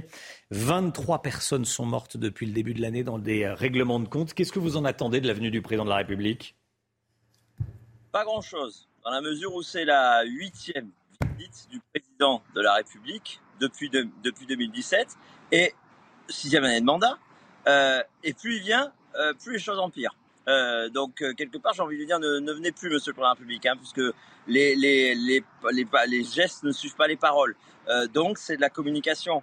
Euh, nous avons été invités en tant que parlementaires hier soir à 21h, donc pas très tôt, hein, au dernier moment. Je ne sais pas si c'est le lot de l'opposition, mais en tout cas, moi, je, je n'irai pas. Euh, je n'irai pas parce que je considère que Marseille, euh, notre département, la Provence, euh, est dans une situation trop grave pour qu'on puisse faire des courbettes et des cocktails. Voilà. L'heure n'est plus aux courbettes et aux cocktails. C'est pas une question d'irrespect envers le président de la République. C'est pas pour faire pour faire du buzz. On en ferait beaucoup plus en, le suivant pendant 48 heures. Mais c'est tout simplement parce que je pense que le, temps des, des, des, courbettes, le temps de la com est passé. Il faut agir. La situation est trop grave. Je veux dire, le président, il est responsable de deux choses au niveau national. Euh, l'insécurité et, et, et, le pouvoir et la crise de pouvoir d'achat, ben, c'est ce qui touche avant tout euh, les Marseillais. Et on le voit bien évidemment avec, avec l'insécurité. Et quand il copine avec le maire de Marseille, qui lui, euh, ben, pour résoudre le problème de trafic de drogue, il veut ouvrir des salles de shoot, ben, il y a un vrai, il y a un vrai problème et il faut de vraies solutions. Il faut une rupture avec tout ce qui se fait depuis 20 ans. Il faut déclarer l'état d'urgence dans, dans, les, dans, les, dans les quartiers nord. C'est ça aujourd'hui l'urgence. Donc moi, j'ai écrit au Premier ministre pour vous dire, si vous souhaitez, on fait une vraie réunion de travail. Quartier nord Franck Alizio. Qu'est-ce que ça veut dire déclarer l'état d'urgence? C'est un très concrètement. L'état d'urgence local, c'est-à-dire qu'on adapte euh, le cadre juridique, euh, l'arsenal juridique euh, à la situation. La situation est hors de contrôle, donc on change les, les, les règles juridiques, on donne des droits pour un temps, ce qu'on appelle juridiquement exorbitant, et à, la police et aux juges pour aller très vite et reprendre la situation. On ne peut pas avoir des morts chaque semaine, chaque semaine, chaque mmh. semaine, et y compris des balles perdues, donc des innocents qui meurent.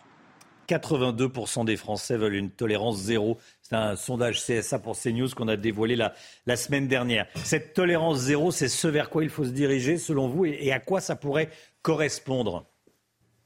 Bien évidemment, bien évidemment. Euh, la, la, tolérance zéro, je l'ai vu dans les programmes de la droite en 2002.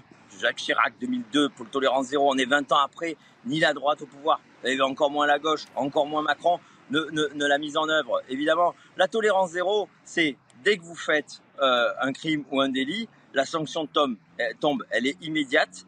Euh, et elle n'est pas euh, faite à moitié, faite, euh, faite aux, deux tiers, elle est faite et plus et la récidive est très fortement, euh, très fortement sanctionné. Euh, c'est ça la tolérance zéro, c'est ne plus jamais rien laisser passer. À chaque fois que ça a été mis en œuvre, ça a marché. Je vous rappelle que euh, New York était la pire ville en termes de criminalité. C'est la politique de la tolérance zéro qui l'avait redressée il y a maintenant 20, plus de 20 ans. Merci beaucoup, Franck Alizio, député RN des Bouches-du-Rhône. Merci. Et donc, je retiens que vous n'irez pas saluer et serrer la main du président de la République qui vient, à, qui vient à, Marseille. Pas de courbettes, vous nous avez dit il y a quelques instants. Bonne journée à vous, Franck Alizio. Un bébé oublié dans une voiture, on va en parler dans un instant, mais on va, on va parler, on va rester sur ce qui se passe à Marseille. Euh, Gauthier Lebret, quel va être le, le programme d'Emmanuel Macron aujourd'hui? Le thème du jour sera vraiment la sécurité. D'ailleurs, Emmanuel Macron va se rendre, après avoir salué le, le maire de Marseille, Benoît Payan, à la prison des Baumettes pour euh, eh bien, constater l'avancée des travaux pour cette nouvelle aile de la prison des Baumettes, ce qu'on appelle Baumette 3.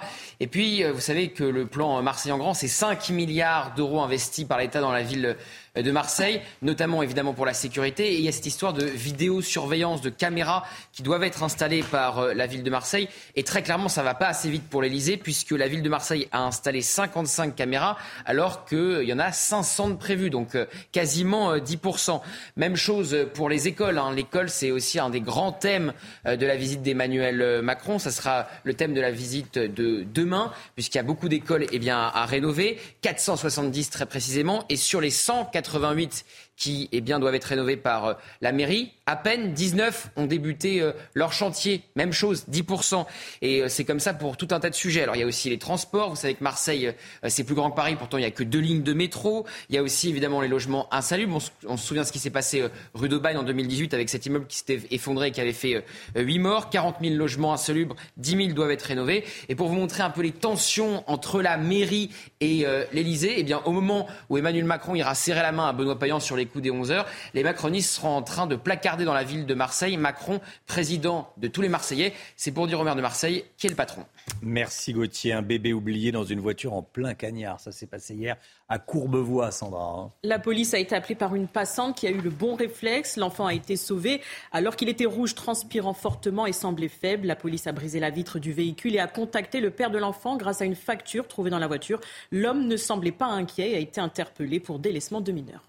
Regardez ces images à présent. La ville de Montréal envahie par les fumées, des fumées provoquées par les incendies au Québec. L'air montréalais qui est difficilement respirable. C'est fou, hein Et les habitants n'hésitent pas à ressortir les masques du Covid. Et les vents tournent à l'ouest ce lundi. Alexandra, vous nous dites qu'ils pourraient arriver en France, ces vents. Hein oui, en effet, hein, le vent tourne à l'ouest et donc conséquence, petit à petit, eh bien, ces fumées des incendies aux États-Unis vont se diriger en direction de l'Europe, plus particulièrement de la France, de l'Angleterre ou encore de l'Irlande. Vous le voyez avec donc ce courant de jet, on va le voir sur l'image précédente, ce courant de jet qui va donc euh, concerner euh, les régions de l'ouest, principalement en France, avec vous le voyez donc les incendies, les fumées des incendies qui se dirigent du Canada en direction euh, de l'Europe. Alors concrètement, est-ce que ça va être vraiment visible en France? La réponse, c'est oui et non, on aura seulement un ciel légèrement laiteux, légèrement voilé, puisque les fumées devraient rester à très haute altitude.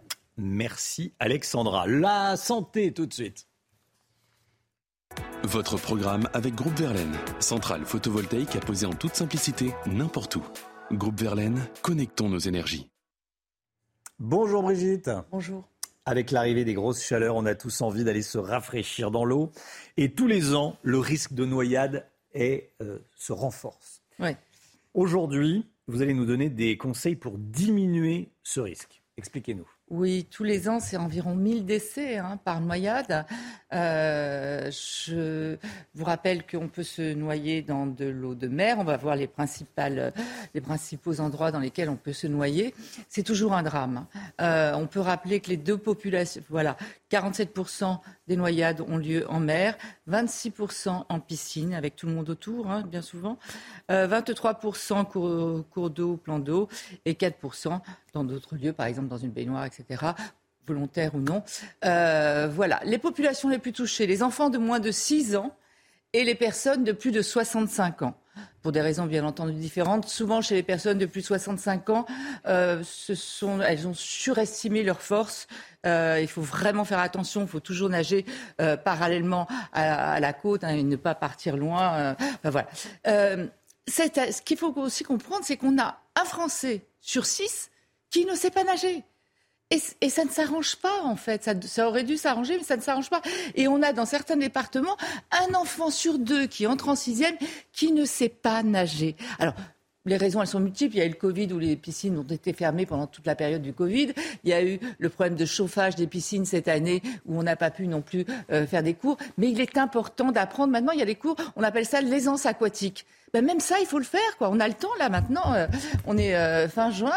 Euh, vous avez le temps, c'est hyper important. À n'importe quel âge, d'ailleurs, on peut apprendre à nager. Hein. Si vous ne savez pas nager, c'est important de l'apprendre. Il n'y a aucun, aucune honte à aller apprendre à nager, quel que soit votre âge. Hein. Mais chez les enfants, c'est très important. Il y a maintenant, je vous disais, des cours d'aisance aquatique. Il y a aussi maintenant apprendre à se sauver avant d'apprendre à nager chez les tout petits. Enfin voilà, il faut vraiment le faire. C'est important. Alors là, cette année, la campagne elle est basée essentiellement sur la vigilance des parents. Euh, le slogan, c'est euh, si vous tenez à eux, ne les lâchez pas des yeux. Et c'est vraiment ça le plus important. Parce qu'on s'est aperçu quand même que dans trois quarts des cas euh, des noyades des enfants, il y avait un adulte à moins de 20 mètres. Enfin, je veux dire, vous imaginez le choc. Et d'ailleurs, je vous propose de regarder un, spot qui a été tourné. Il y en a eu plusieurs. Il y a eu trois mamans qui ont accepté de témoigner, qui ont vécu un drame. Elodie, Karine, Véronique. Là, je vous ai, on, va vous montrer celui de, Karine, qui n'est pas dans son entièreté, mais je vous expliquerai après. Regardez, c'est bouleversant. De témoigner, ces mamans, justement pour vous dire à quel point la vigilance est importante.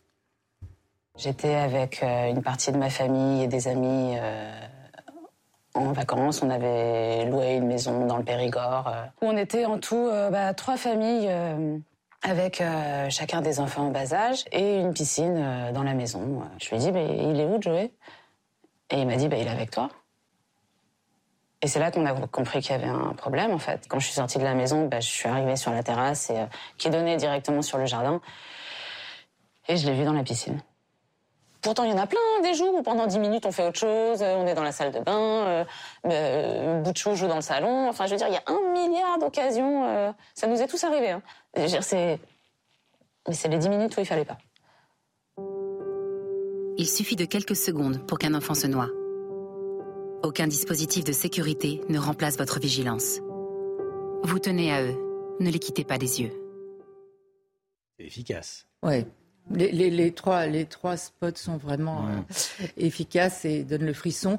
Mais si ça peut permettre euh, à, quelques parents de comprendre à quel point mais quelques 30 secondes suffisent. Enfin, je veux dire, il faut vraiment le comprendre. Hein. Donc, euh, on ne répond pas au téléphone. Si ça sonne à la porte, on prend le petit. On va répondre avec le petit. Évidemment, les consignes, enfin, les, tout ce qui est sécurité, que ce soit les barrières, que ce soit l'alarme sonore, que ce soit le rideau, on fait attention. Les brassards en permanence, on ne les lâche pas. C'est pas parce qu'ils sont pas dans l'eau qu'ils doivent pas avoir les brassards. Il faut les avoir en permanence. On enlève tous les jouets parce que c'est hyper attractif de voir qu'il y a une bouée dans l'eau, un ballon ou autre chose. On les enlève. Et puis surtout, c'est la vigilance. Il faut comprendre qu'il ne faut pas lâcher des yeux un enfant. Et ça arrive toujours euh, dans des endroits où il y a plusieurs enfants, où il y a plusieurs adultes, où il y a plusieurs personnes, et chacun pense que c'est l'autre qui regarde. Là, dans le spot, je vous ai pas tout mis en entier, mais en fait, elle pensait que Joey était avec son beau-frère qui donnait le bain à chacun des enfants, chacun leur tour. C'est ce que je veux dire. Si je peux ajouter, c'est on ne dilue pas la responsabilité. Il y a une personne qui est responsable d'un enfant, et c'est pas tiens au fait un groupe, vous pouvez me le garder un peu, voilà. Non. Tout à fait. Donc c'est une personne voilà, vraiment, on ne les lâche pas hmm. des yeux. Merci Brigitte. Et regardez votre programme avec Groupe Verlaine. Isolation thermique par l'extérieur avec aide de l'État. Groupe Verlaine, connectons nos énergies. 9h 10, merci d'avoir démarré votre journée avec nous sur CNews. Dans un instant, c'est l'heure des pros avec Pascal Pro et tous ses invités. Nous, on se retrouve demain matin, 5h55, avec Sandra Chambeau, avec le docteur Millot, avec Alexandra Blanc, le général Bruno Clermont et le Mic Guillot. Et également euh, Gauthier Lebret pour la politique, bien sûr. Belle journée à vous sur CNews et à demain. Tout de suite, Pascal Pro dans l'heure des pros.